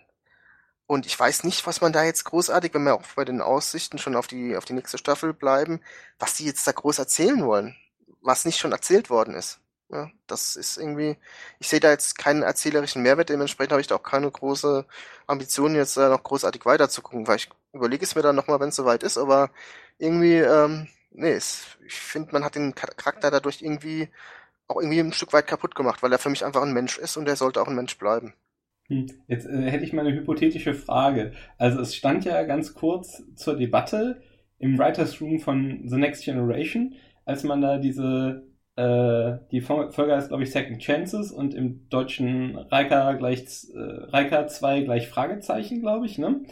Ähm, wo sie ja Thomas Riker finden. Da wurde mal kurzfristig im äh, Stab von Next Generation diskutiert, ob denn William T. Riker auf dem Planeten stirbt und nur Thomas Riker auf die Enterprise zurückkommt. Echt? Wusste ich gar nicht. Tatsächlich, aber sie haben das, also das haben halt die, Revol die jungen Revoluzer, ne, die immer für mehr Kontinuität äh, unterwegs waren. Ich glaube, allen voran Ronald D. Moore hatten das versucht auf den, auf den Tisch zu legen und sie sind damit äh, kläglich gescheitert, glaube ich, bei äh, ich glaube, es ist noch nicht mal zum Studio gekommen. Ich glaube, ähm, Berman hat es schon abgebügelt, dass das ein Ding der Unmöglichkeit wäre. Hätte dich das auch so aus der Bahn geschmissen? Also, das, ich meine, das Bedürfnis von einem Schauspieler, ein bisschen was anderes zu spielen, es ist ja auch nachvoll, also insbesondere bei diesen langlaufenden äh, Serien ist ja irgendwie nachvollziehbar. Das ist eine gute Frage. Äh, erstens muss ich dazu sagen, als ich die Folge zum ersten Mal gesehen habe, da war ich vielleicht so zehn oder so. Da hätte ich wahrscheinlich ganz anders drüber gedacht, logischerweise. Äh, also hätte ich wahrscheinlich kein Problem mit gehabt. Also heute hätte ich wahrscheinlich schon ein Problem damit gehabt. Also ich hätte es auf jeden Fall doof gefunden. Mhm. Ob ich jetzt dann nicht mehr weitergeguckt hätte, das weiß ich nicht. Äh, Riker ist halt jetzt auch nicht die Hauptfigur. Ähm, ich kann verstehen, dass man auch eine Figur ändern möchte. Das kann man aber auch durch andere äh, Dinge tun. Das kann man durch ein anderes Leben, durch ein Lebensereignis machen. Was ich halt ein bisschen blöd finde, wenn einem nach einer Staffel Picard schon die Idee ausgehen und man muss dann Picard so umschreiben, damit man ihm noch mal eine neue Geschichte erzählen kann, dann hätten sie es besser lassen sollen. Das muss ich einfach sagen. Also wenn, wenn ich, äh, wenn ich dann wirklich so das radikal ändern muss, um zu sagen, ah ja gut, wir brauchen halt einen, einen Story Arc für die zwei, äh, für die nächste Staffel, dann hätten sie es wirklich lassen sollen. Dann hätte man das Ding vielleicht als Film machen sollen, der vielleicht drei Stunden geht oder so. Aber äh, dies, ich sehe da keinen Sinn drin, warum man das machen sollte. Kann ich nicht verstehen. Gut, dann äh, beenden wir mal hier diesen äh, Dialog, weil wir ja eigentlich ein Quartett sind. Äh, und würde dann äh, mal auf den nächsten wichtigen Handlungsstrang übergehen. Äh, und zwar äh, zentrales Element dieser Staffel Star Trek Picard war ja das romulanische Imperium und die Nachwehen der Supernova, die wir im ja, Star Trek Reboot-Film von 2009 ähm, kennengelernt haben. Was, äh, was dachtet ihr darüber, wie das dargestellt wurde? Es hat ja offenbar äh, leichte Parallelen zu Dingen, die wir insbesondere in Europa dieser Tage erleben oder auch die letzten Jahre erlebt haben, glaube ich. Also, äh, auf was sprichst du jetzt an von wegen Europa? Stichwort Brexit oder? Äh, Brexit ist sicherlich irgendwie mit drin verarbeitet. Ich glaube, es ist die Flüchtlingskrise ein bisschen äh, drin verarbeitet. Es ist ein Stück weit vielleicht auch Klimawandel drin verarbeitet. Ah. Ich weiß es nicht genau. Äh, ja. Es kann einfach auch nur, du kannst es auch einfach nur unter literarischen Gesichtspunkten einordnen. Also ich will es jetzt einfach mal für sich stellen und ähm, jetzt erstmal gar nicht vergleichen oder so mit irgendwelchen politischen Begebenheiten, mit wahren Begebenheiten. ähm, was mir aufgefallen ist, ist, dass die Romulaner als sehr zersplittertes Volk dargestellt wurden. Ja. Ähm, dass mir oft überhaupt nicht klar war, wer hat denn von denen welche Ziele. Also klar, die haben ihre Heimat verloren, die mussten sich neu ansiedeln. Äh, das Thema Rassismus ist ein Thema. Ähm, Gerade als PK äh, diesen Planeten besucht, ne, und diesen, ähm, ach, wie heißt er denn, der Samurai, der äh, Elnor. Genau, den Jungen nach Jahren wieder sieht. Ähm, da ist ja diese Szene mit diesem Bistro, mit dieser Außenkneipe, äh, wo da Leute draußen sitzen und da dieses Schild ist nur Romulaner. Mhm. So. Ähm, ja, fand ich, hat dem Volk ein bisschen Tiefgang gegeben, nach Motto, äh, jetzt sind ein paar Jahre verstrichen und jetzt sind sie eigentlich kein Stück besser als die, die sie anfeinden. Ja, also das fand ich ganz, ganz nett, so diesen Twist, diesen kleinen, der da mit reingebaut war.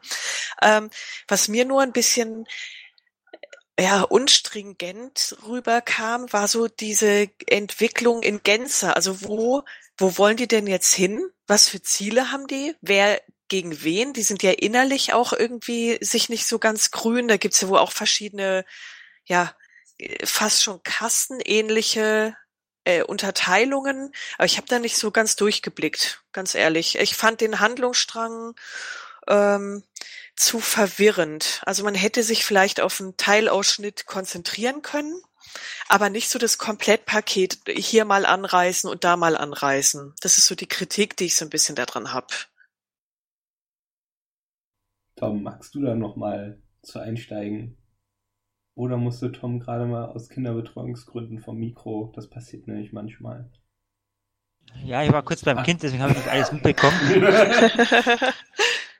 und kann jetzt auch gar nicht alles dazu sagen. Ich hol dich, ich hol dich mal ab und dann schneiden wir das raus und dann tun wir so, als wärst du nie weg gewesen. Oder ich bin gemein und ich lasse das alles drin. Romulana, Supernova. Wie hat's dir gefallen? Darstellung des Volks, Aufarbeitung der Ereignisse aus Star Trek 2009, an, Anschluss an aktuelle politische Ereignisse, was immer dir dazu einfällt. Wie war's? Ja, es war eigentlich auch eher so ein bisschen ähm, halbherzig, muss ich sagen. Das habe ich ja vorhin schon angesprochen mit den Romulanern, die ihr ganzes Volk mal eben so, ja, wir lassen die abmurksen, ne, weil wir zerstören lieber die Androiden und lassen die den Mars angreifen, weil ähm, unser Volk ist ja nicht so wichtig, weil Androiden, die dürfen das nicht machen und so weiter. Das ist auch teilweise im Buch ein bisschen in den guten Sinnen gut dargestellt worden, das Volk der Romulaner, das dann hier so, ja, auch ein bisschen ihren Stolz nicht aufgeben will, so ein bisschen eben eben so äh, nicht nicht hilfebedürftig, nicht nicht nicht Bettler sein will. das hat mir halt so ein bisschen in der Serie dann doch ein bisschen gefehlt. Ich meine, die Ansätze waren da, man hätte teilweise da ein bisschen mehr daraus machen können. Es war dann auch mit den Szenen auf dem Borgkubus, ja, warum können Romulaner jetzt nicht äh, assimiliert werden so richtig? Ist alles so, ja, ich weiß auch nicht. Irgendwie, ähm, ich hätte mir eigentlich mehr gewünscht. Die Szene auf dem Planeten auf Vashti mit den äh, Nonda, den Kovat Milac, wie sie heißen, ja, gut, es mag so eine romanische Sekte geben, das ist endlich wieder Zadwasch so aus dem Ärmel geschüttelt wieder worden. Ähm, kann ich vielleicht noch mit leben, ja, weil äh, es gibt ja irgendwie ähm, bei jedem Volk so, so Mönche oder, oder so andere Gruppierungen halt, warum nicht auch bei den Romulanern. Das kam auch im Buch ein bisschen mehr über es war so eher die Stimme der Vernunft und die anderen Romulaner wollen lieber so, die Senatoren bringen sich eher in Sicherheit und so und, und, und äh, lassen das Volk lieber verrecken und so. Ähm, das hat mir halt in der Serie auch ein bisschen gefehlt. Ähm, ja, und das mit der Bar, hm, mit dem, mit dem nur Romulaner und so, wo der dann geköpft wird, ja, also mag sein, dass es, dass manche Leute so Ressentiments gegen Picard haben und nicht alle so wie die Kovac Miller so, ja, es ist halt so, ist halt so passiert und äh, müssen wir jetzt mit leben das Beste daraus machen. Kann ich noch bis zu einem gewissen Grad verstehen und nachvollziehen. Äh, ob es das jetzt dann so gebraucht hätte, ja gut, da wurde ja schon drüber diskutiert in Rezensionen und so. Ähm, war noch in Ordnung, die Szene konnte ich noch mit leben, aber es war mir halt zu wenig, zu wenig Romulan eigentlich, auch von den Nachwirkungen, von den politischen Nachwirkungen. Ähm, der Supernova hat mir eigentlich, da war mir eigentlich zu wenig. Ne? Es gibt da im Hintergrund bei Clancy im Büro diese Karte vom Romulanischen Reich, die sieht eigentlich noch fast so aus, als wäre es komplett. Später hört man dann irgendwas von, es gibt einen romulanischen freien Staat oder so das hätte eigentlich viel mehr rausgearbeitet werden sollen und das hat mir halt dann so äh, gefehlt. Was schön war, waren übrigens die 200 Schiffe, die hatte ich irgendwie, haben wir irgendwie, äh, im Gegensatz zu der Sternflotte haben mir die, die wieder gefallen, aber okay, das ist ja nur ein kleiner, kleiner Tropfen auf dem heißen Stein sozusagen. Ja, da kann ich mich nur anschließen. Also, äh, mir hat auch ein bisschen die genauere Darstellung der politischen Verhältnisse gefehlt. Ähm, in der Serie war es relativ dünn, was da dargestellt worden ist. Das war eigentlich im Prinzip nur die erste Folge und dann wurde es immer mal wieder erwähnt, was jetzt genau da passiert ist. Äh, Im Buch wird einiges ganz gut erklärt. Wiederum das Problem, dass es in die Serie nicht äh, reingeschafft hat. Das hätte man noch ein bisschen mehr ausbauen müssen. Äh, Gerade, ich könnte mir vorstellen, dass man vielleicht noch ein bisschen was mitnimmt in die zweite Staffel, weil ähm, es da auch hieß in dem Buch, dass die Supernova eventuell nicht natürlich war, dass da irgendwas dahinter steckt. Ähm, was mir gut gefallen hat und was wir uns ja auch ein bisschen erhofft hatten, ist, dass die romulanische Kultur ein bisschen äh, ausdifferenziert wird, dass sie nicht so ein äh, so monoton sind wie in der Serie oder den Serien. Das hat mir ganz gut gefallen.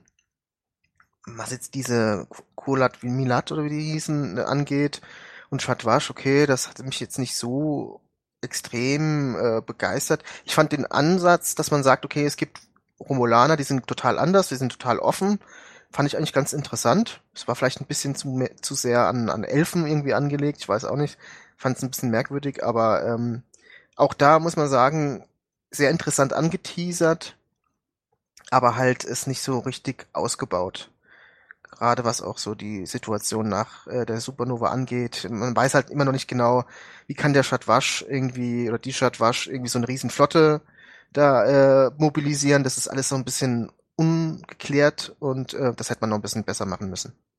Äh, ich fand den Romulanerstrang auch ein bisschen dürftig. Die schönen Aspekte waren tatsächlich, dass Teile der Kultur vertieft wurden. Also ich fahre ja auf diese kleinen Titbits äh, von wegen romulanische Häuser haben nach vorne raus äh, eine falsche Tür und man nimmt in Wirklichkeit den Nebeneingang. Äh, solche Sachen fand ich total toll, da ein bisschen mehr, mehr Fleisch auf die Knochen zu bekommen. Bei dem anderen, bei dem anderen Rest hatte ich das Gefühl, es wird irgendwie so ein bisschen angeteasert. Jetzt ist das, ist die Konstellation komplex. Es gibt diese freien, was war das, der freie romulanische Staat. Ich habe es schon im letzten Podcast nicht auf Reihe bekommen. Und es gibt diese Wiedervereinigungsreformbewegung ähm, worin die sich jetzt unterscheiden, wird uns nicht wirklich erklärt.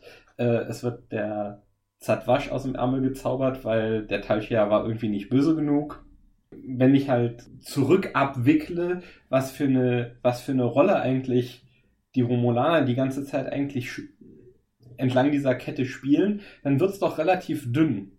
Im Prinzip ist der einzige Grund, weil Star Trek 2009 diese Supernova zündet, müssen die Romulaner in irgendeiner Form eine Rolle spielen, weil man dieses Ereignis nicht ignorieren kann. Aber es ist am Ende wirklich schlecht motiviert nach meinem Dafürhalten, dass ausgerechnet die Romulaner diejenigen sind, die, die diese Warnung da im System mit diesen acht Sonnen finden und warum ausgerechnet die Romulaner diese tiefe, diesen tiefen Hass gegen äh, künstliche Lebensformen hegen ähm, es wird dann halt auch teilweise recht unplausibel, wenn man dann mal zurückdenkt. Also insbesondere in TNG hat halt die Enterprise unheimlich viel mit den Romulanern zu tun. Bis dahin, dass ja Data selbst dann in Wiedervereinigung 1 und 2 auf Romulus rumläuft. Also wenn es tatsächlich einen super mächtigen, dunkler als dunkelsten Geheimdienst gibt, der sich ausschließlich darum danach verschrieben hat, das Aufkommen von, von künstlichen Lebensformen zu verhindern, dann gibt es eigentlich keine Situation, in der Data da irgendwie lebend hätte rauskommen dürfen. Äh, es gibt ja auch verschiedene Stand-offs zwischen der Enterprise und einem romulanischen Warbird, die Picard dann irgendwie noch diplomatisch löst. Das hätte ja dann, wenn nur irgendwo ein so ein Fanatiker unterwegs gewesen wäre, hätte das ja niemals gut gehen dürfen, weil die Romulaner sich selbstverständlich selbst geopfert hätten, nur in der Hoffnung, Data zerstören zu können. Das fand ich also leider sehr dünn. Man hätte ich hätte mir wirklich mehr gewünscht, was über die politische Konstellation jetzt zu erfahren. Offenbar macht das Buch das ein bisschen besser als die Serie.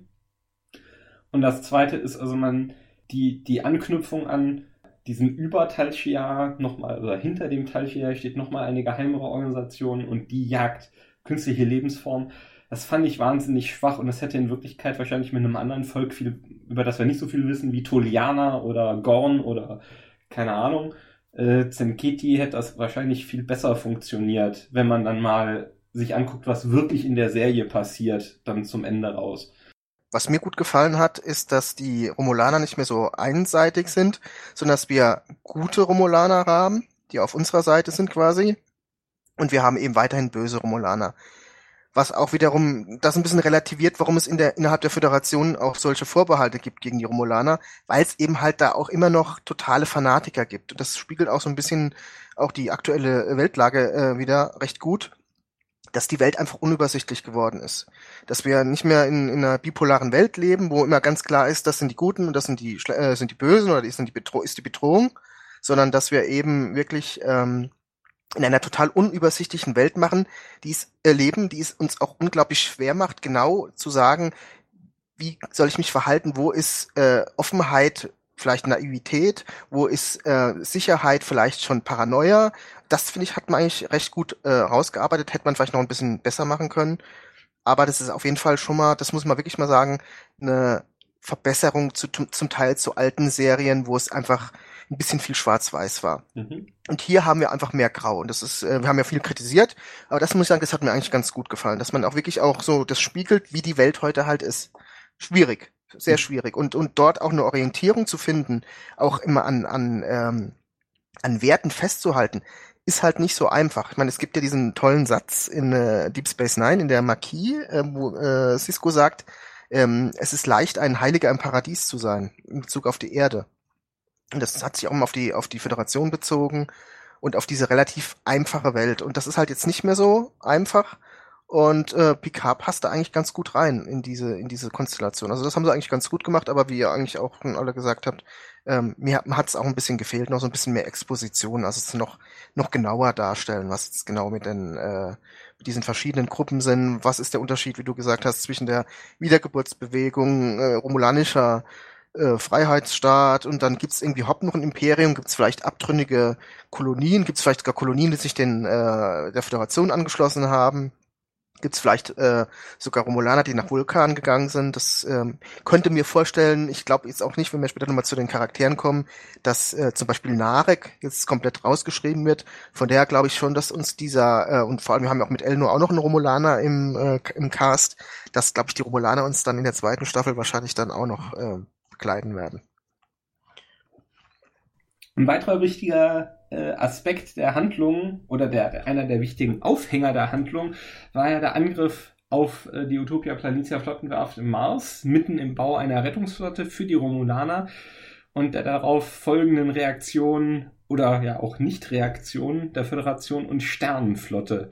Uns haben wir es schon an einigen Stellen äh, erwähnt. Ich fange vielleicht einfach mal gerade kurz an, dass wir äh, das einen ganz spannenden Hook fanden, aber es so danach sich so ein bisschen im Sande verlief und wir da eigentlich mehr erwartet hätten.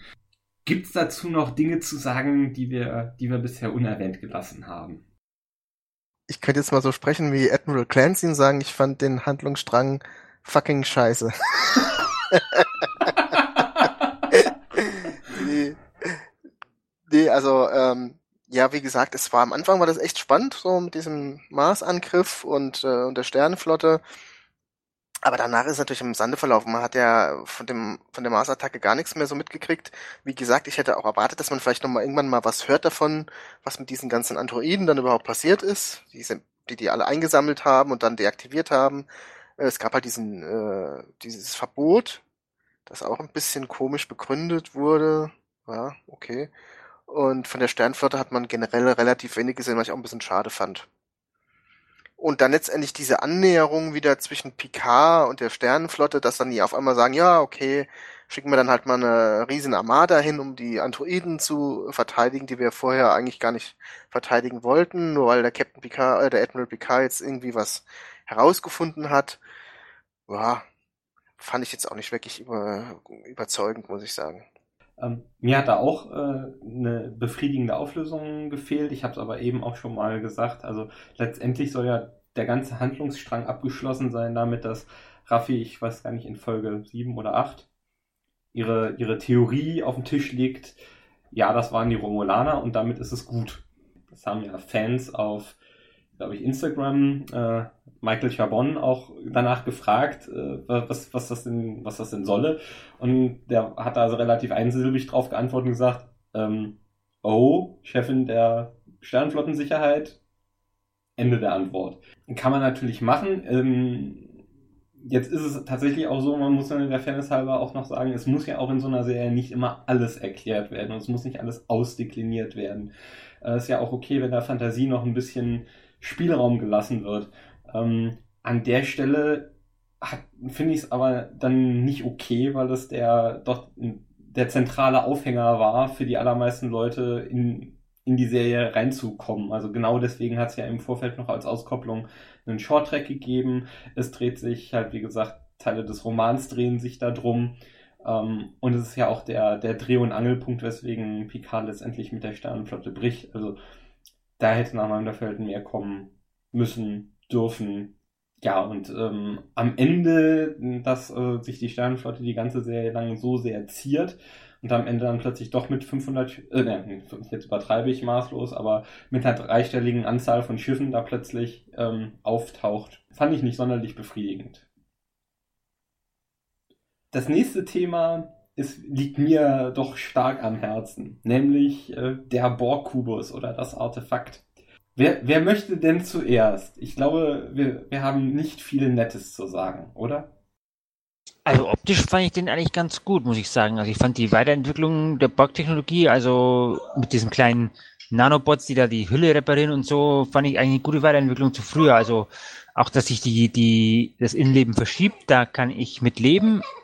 Ja, Kind, ja? Ja, willst du mitreden? Hä? Willst du auch mal was sagen? Ja. Oh, genau. Oh. Genau. Ach Gott, wie süß, wie goldig. Großartig. Und jetzt ärgere ich mich, dass wir das hier nicht als äh, Videosendung auf YouTube aufnehmen. Weil, ja, schade, äh, echt. Würden wir Awards mit abräumen. Och Gottchen.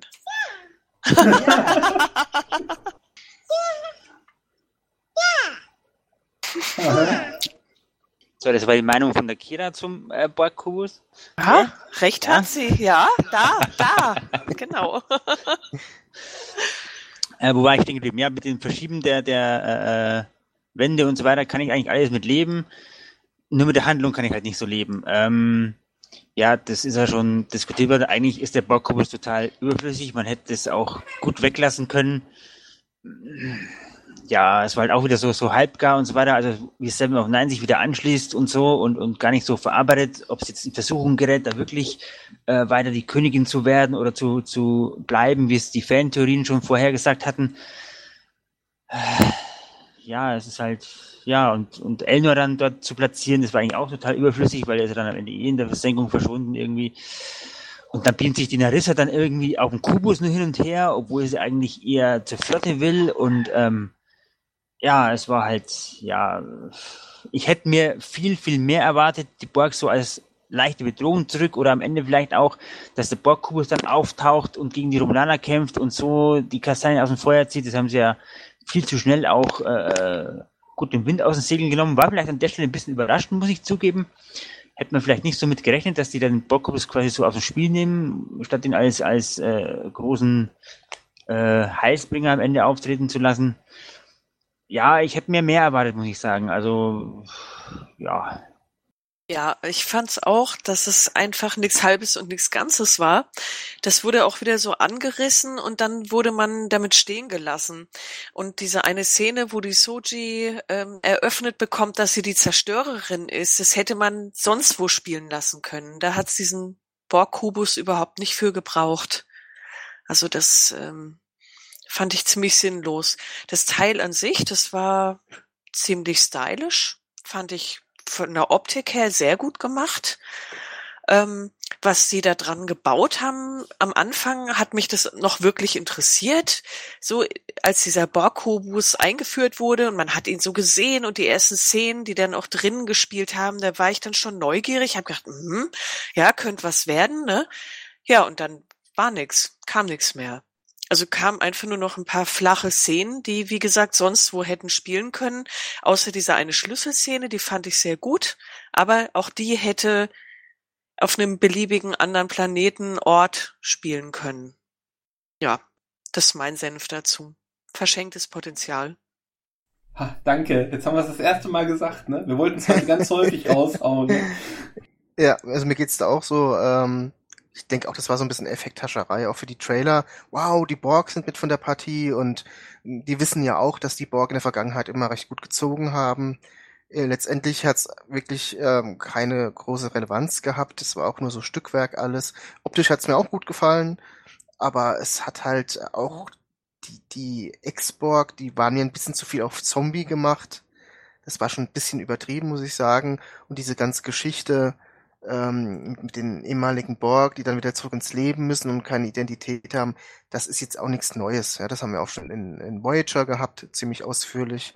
Äh, von daher war es dann halt auch wirklich nicht so der Bringer. Und äh, dann am Schluss den Borg-Kubus auf den Planeten zu bringen und ihn dann im Prinzip so komplett links liegen zu lassen, also das habe ich überhaupt nicht verstanden. Also hätten sie den Borg-Kubus auch da belassen können, wo er war man hat halt irgendwie die, die Leute holen müssen dazu. Aber ich meine, Seven und, und, und Elnor, die hätten ja auch mit einem mit einem kleinen Shuttle oder irgendwas dahin fahren können, fliegen können. Mhm. Von daher, also es, wie gesagt, das ist wirklich, äh, ich glaube, das war wirklich nur, um in den Trailern äh, gute Bilder zu haben und zu zeigen, wow, die Borg sind mit von der Partie. Und wir hatten ja dann auch Kopfkino. Es gab ja sogar am Anfang der Staffel die Theorie, wir äh, kriegen erklärt, dass die Romulaner irgendwie die Borg irgendwie geschaffen haben, was zwar äh, äh, zeitlich nicht funktionieren würde, aber man hätte sich ja was äh, ausdenken können. Das äh, ist ja alles nicht so eingetroffen, zum Glück, aber man hätte trotzdem die Borg besser einbauen können.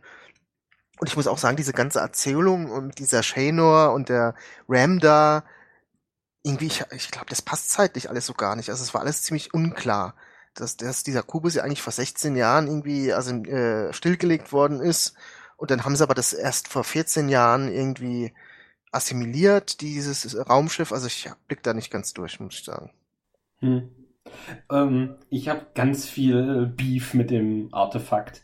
Also äh, es gibt zwei, also vielleicht von der, von der, von der konstruktiven Seite. Ich glaube, es gibt zwei Erklärungen, weswegen der auftaucht. Das eine ist, wie du schon gesagt hast, das sieht halt im Trailer gut aus und hat das Potenzial äh, zu ziehen. Äh, der zweite Punkt ist, das, das Einzige, was am Ende tatsächlich bei mir verfangen hat oder übrig bleibt, ich habe mich ja mehrfach darüber äh, aufgeregt, auch in den Rezensionen, dass ein offener Faden ist, dass es eigentlich noch erklärungsbedürftig wäre, warum der Würfel da eigentlich überhaupt erst äh, vom Kollektiv abgeklemmt wurde. Jetzt habe ich nochmal festgestellt, es gibt eine kurze Szene, äh, in der äh, Narissa Rizzo ihre Ta äh, Tante besucht, die so ein bisschen katatonisch liegt nach, dem, äh, nach der Begegnung mit Sochi. Und dann erzählt die so ein kleines bisschen was und das, so, also sie spricht es nicht explizit aus, aber es legt nahe, dass in Wirklichkeit die, die Erinnerung oder die Verstörung an diese Admonition, äh, die ja Ramda gesehen hat, äh, dass die quasi dann auch das Kollektiv so aus der Bahn geworfen hat, dass die ganzen Borg auf dem Schiff äh, ja, funktionsunfähig wurden und das Kollektiv quasi aus, aus Angst, sich zu infizieren, vermute ich mal, das ist schon die Schlussfolgerung von mir daraus, mein Kopfkino, dass deswegen äh, das Kollektiv diesen Würfel abgeklemmt und stillgelegt hat, damit sich dieses Gedankenfragment, dieses Verheerende, ähm, sich nicht irgendwie durchs Kollektiv frisst.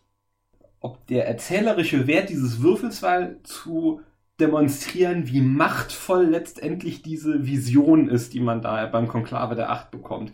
Das einzige halbwegs sinnvoll erscheinende, aber finde ich dann immer noch ziemlich schwache Motiv, diesen Borg-Kubus zu haben, weil alles andere von diesem Borg-Kubus ist tatsächlich total unnötig. Ihr habt schon ganz viel auf, äh, aufgezählt. Was noch dazu kommt, ist, wir sehen in den ersten paar Folgen, dass da Forscher auch außerhalb des also nicht romulanische Forscher, also wir sehen da Föderationsbürger, wir sehen zum Beispiel eine Trill und diese ganzen Leute, die versuchen irgendwie da dieses Reclamation-Projekt zu stemmen, mit rumlaufen. Diese werden nach der dritten Folge oder was, glaube ich, vergessen. Was passiert mit denen, als die, als die Satwasch beschließen, da den, den Kubus äh, zu öffnen und alle Drohnen ins Weltraum zu evakuieren und dann selber von dem Kubus verschwinden? Lassen die da die Forscher zurück? Sind die immer noch auf dem Kubus? Verschwinden die irgendwann, während wir nicht hingucken von diesem Kubus? Äh, sterben die bei dem, als der Kubus auf den Planeten runterkracht? Keine Ahnung. Spielt auch in Wirklichkeit keine Rolle. Auch äh, die ganze Geschichte um die XBs spielt im Prinzip keine Rolle. Shu kommt irgendwie um. Das hat aber für mich überhaupt gar keine Resonanz gehabt, dass Shu dabei umkommt. Also das fand ich auf verschiedenen Ebenen total ärgerlich und ich muss euch auch zu 50% widersprechen. Der Corbus ist von außen hui und von innen finde ich ihn total fui und sogar antikanonisch. Es wundert mich ein bisschen, dass sich da die Leute nicht so drüber aufregen wie über äh, verschiedene Dinge aus Discovery. Aber je länger ich drüber nachdenke, desto äh, schwieriger finde ich das Ding, weil ganz klar eigentlich die Borg ursprünglich, wie sie eingeführt wurden, ähm, von, von Giga inspiriert waren und sie hatten immer, also auch das Raumschiff hatte immer irgendetwas Organisches und irgendetwas Verstörendes.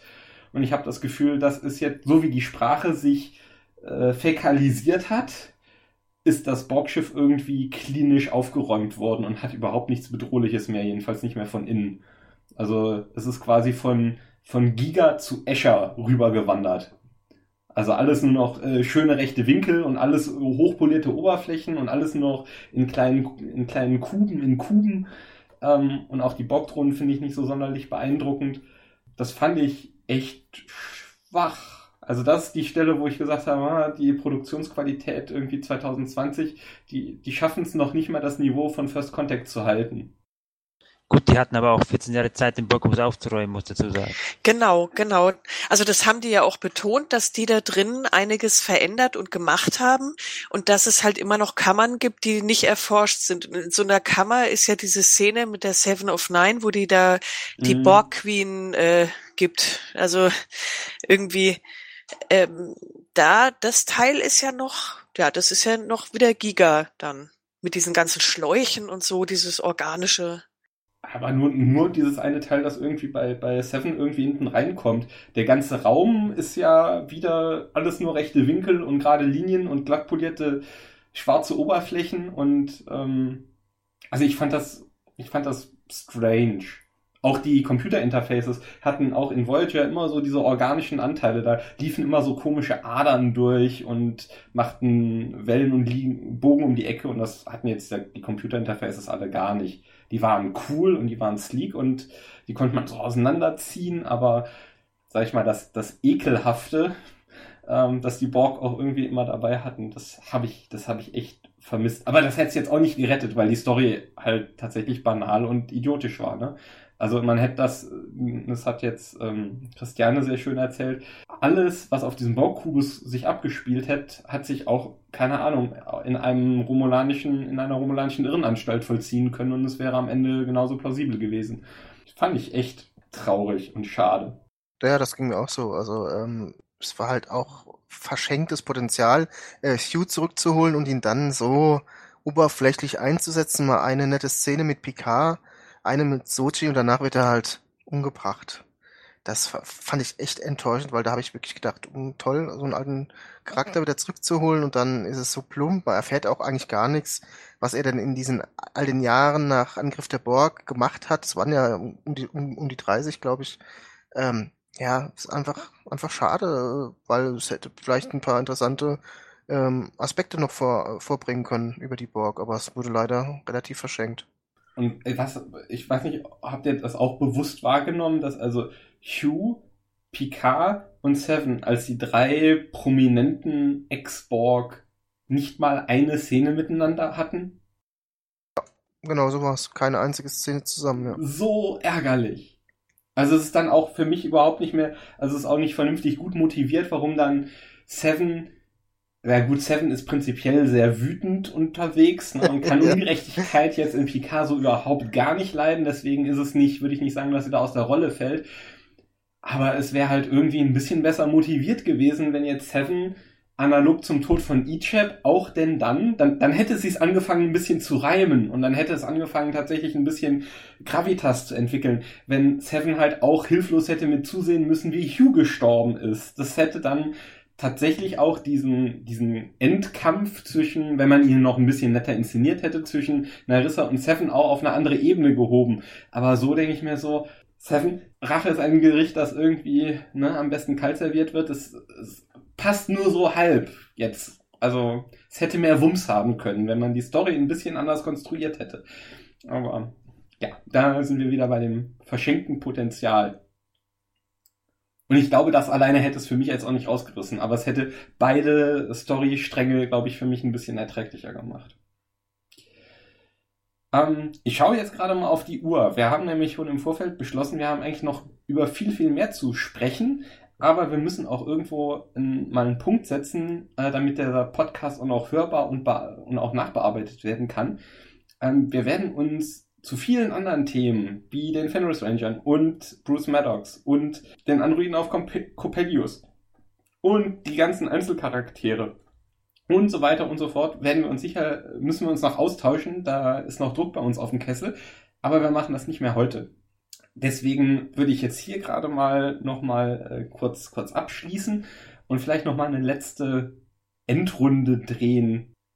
Was ist so nach einer Woche, nachdem jetzt Picard äh, vorbei ist, was ist jetzt gerade noch, noch hängen geblieben? Äh, vielleicht, oder was ist auch eine, äh, wie, seht ihr die Serie jetzt gerade noch ein bisschen anders als noch vor, wann war es? Am Freitag, ne? Also vor vier Tagen.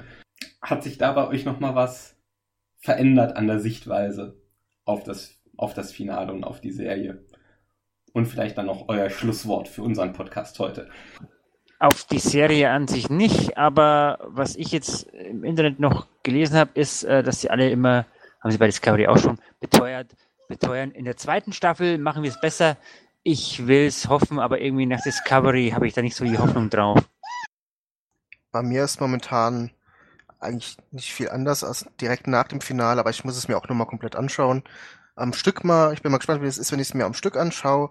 Wie gesagt, ich finde das Finale sehr enttäuschend. Ich finde die Wandlung von Picard eine Katastrophe für mich, weil es mir, mir überhaupt nicht gefällt. Aber man muss es jetzt erstmal setzen lassen, sacken lassen. Es wird wahrscheinlich, denke ich mal, jetzt mit der Verzögerung der Dreharbeiten wahrscheinlich, denke ich, auch bis nächstes Jahr dauern, bis die zweite Staffel anfängt und dann hat sich vielleicht schon wieder ein bisschen anders dargestellt. Äh, bis jetzt muss ich sagen, ist es schon eine große Enttäuschung, wie es am Ende gewesen ist. Also am Anfang hat es mir ganz gut gefallen, dann wurde es immer schwächer, es gab dann mal wieder so ein bisschen einen Peak nach oben, was aber vorwiegend auf der Nostal Nostalgie-Ebene passiert ist, aber so, ich sehe da jetzt nicht so wirklich den, den Mehrwert in Bezug auf, dass neue Dinge dargestellt werden. Und es ist einfach so zusammengeschrieben, was irgendwie schon mal war. ein bisschen zusammengemischt und dann ähm, hat anscheinend der Chefautor Chabon oder Chabon auch ein großes Fable für irgendwie äh, Literatur, Weltliteratur. Dann niest er halt ein bisschen im Sandmann und baut das dann noch ein bisschen da ein und dann wird es ein bisschen zusammengemischt und äh, ich finde, mir fehlt da so wirklich dieses Besondere.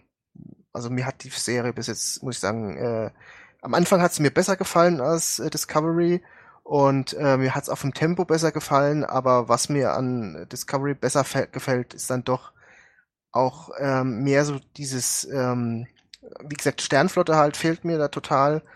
Und äh, auch wenn Burnham immer sehr prominent rausgestellt wird, ist es doch so ein bisschen mehr, ja, da hat man eine Crew und das hat mir bei Picard, auch wenn es am Schluss so ein bisschen dazugekommen ist, hat mir das gefehlt, weil mir bei Picard auch ehrlich gesagt die Crew, ich finde die nicht wirklich interessant. Also die sind alles so, die, da, da, da fehlen einfach die Aliens auch drin. Das sind immer die gleichen und dann Androiden und dann Ruffy und, und Rios ist alles so ganz nett, aber es ist mir irgendwie, es ist nicht so wirklich Star Trek für mich. Weil es auch irgendwie so von dem, vom Raumschiff her und von, von der, von der Art her, wie es gemacht wird, so ein bisschen an Star Wars erinnert und nicht so an Star Trek. Für mich gehört halt einfach zu Star Trek einfach eine Sternflotte dazu. Mut zu Neuem, oder? Kann man so zusammenfassen. Mehr Mut zu Neuem, mehr Game of Thrones. Ja, also ähm, mein Abschlusswort ist, dass ich eigentlich jeden Tag anders über die Serie denke. Also letzten Endes ja, ich bin auch enttäuscht. Und dann schießen mir aber immer mal schöne Bilder in den Kopf und ich sage mir, ach, so schlimm ist es ja doch nicht. Nur um einen Tag später wieder zu sagen, boah, das ist so grauenhaft und hoffentlich machen die das in der zweiten Staffel anders und ähm, das geht so gar nicht. Ja, es ist ziemlich durchwachsen und ich glaube, das dauert auch noch eine Weile, bis sich bei mir so die emotionalen Wogen dazu geglättet haben. Okay. Mich hat das Finale tatsächlich irgendwie zwischendurch ein bisschen intellektuell aufgeregt, aufgewühlt, weil ähm, was mir zugegebenermaßen bei Discovery nicht beim ersten Mal so stark aufgefallen ist, ähm, doch die ganzen Logiklöcher. Ähm, ähm, missfallen haben, noch während ich es geguckt habe. Bei Discovery ist es meistens erst beim Reflektieren irgendwie später gekommen. Ähm, aber ich habe auch festgestellt, der Erregungszustand, der war nicht so intensiv. Also ich hatte das Gefühl, ich konnte mich darauf, ich konnte mich darauf einrichten nach der, nach dem ersten Teil des Finales. Also viel, viel kommen sehen und hat es also sogar noch äh, ein bisschen schlimmer auf dem Schirm, ehrlich gesagt. Ähm, positiv zurückgelassen hat mich ähm, ja doch die Surrealität äh, dieser letzten Viertelstunde, dass PK jetzt reinkarniert wird, das gefällt mir tatsächlich auch nicht so gut. Das macht die Serie für mich jetzt nicht, nicht guckbar. Und äh, würde halt einfach sagen, ja, meine Erwartungen waren im Vorfeld einfach nicht so hoch und deswegen bin ich jetzt auch nicht so tief enttäuscht worden. Das hat sich jetzt auch über die letzten vier Tage nicht so großartig geändert. Und ich habe allerdings schon gemerkt, dass ich auch den den Wunsch nochmal verspüre, das alles nochmal in einem Rutsch hintereinander wegzubingen, um nochmal so den, das große Ganze zu sehen und ähm, ja nochmal als großes Ganzes auf mich wirken zu lassen. Weil es jetzt hier nicht nur, weil es über die Wochen verteilt war, sondern auch, weil die Episoden teilweise so strukturiert und aufgebaut waren, noch teilweise, wie ich fand, einen relativ starken episodischen Charakter auch tatsächlich hatte.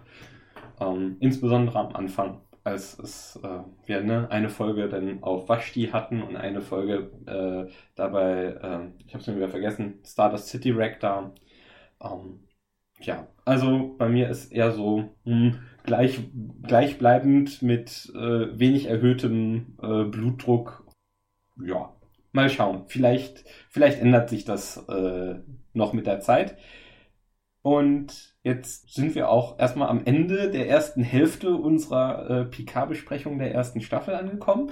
Äh, wir bedanken uns recht herzlich bei euch, lieben Hörern, Hörerinnen, Leserinnen und Lesern. Bei dem, was ihr gehört habt, sind euch bestimmt auch viele Gedanken gekommen. Juckt es euch vielleicht in den Fingern? Hinterlasst gerne eure Kommentare bei uns auf der Webseite. Geht äh, pflegsam miteinander im Kommentarbereich um.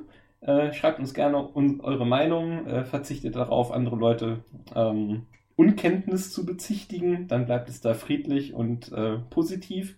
Unsere Leser können uns ja vielleicht auch mal äh, schreiben, was, über was wir gerne mal diskutieren sollten. Das wäre vielleicht auch mal eine Idee. Ne? Also wenn sie uns mal schreiben, welche Aspekte sie vielleicht bewegt hat, vor allem, dann können wir da ja auch nochmal äh, explizit drauf eingehen. Genau, ihr habt jetzt die Möglichkeit, in der Halbzeit von einem Podcast nochmal uns fernzusteuern. Sehr schön. Gut, dann bewenden wir es damit für heute und äh, wir wünschen euch eine gute Zeit. Wenn, wenn ihr diesen Podcast zeitnah hört, passt gut auf euch auf, passt gut auf eure Mitmenschen aus, auf, haltet euch äh, ne, im Abstand von mindestens 1,5 Metern in der Öffentlichkeit auf und bleibt gesund. Das ist das Wichtigste in diesen Zeiten. Wir sagen an dieser Stelle Tschüss und vielen Dank fürs Zuhören. Tschüss. Tschüss. Ja, tschüss. Ich wollte eigentlich jemand anderen Tschüss sagen lassen, aber die rennt gerade weg. Also, tschüss.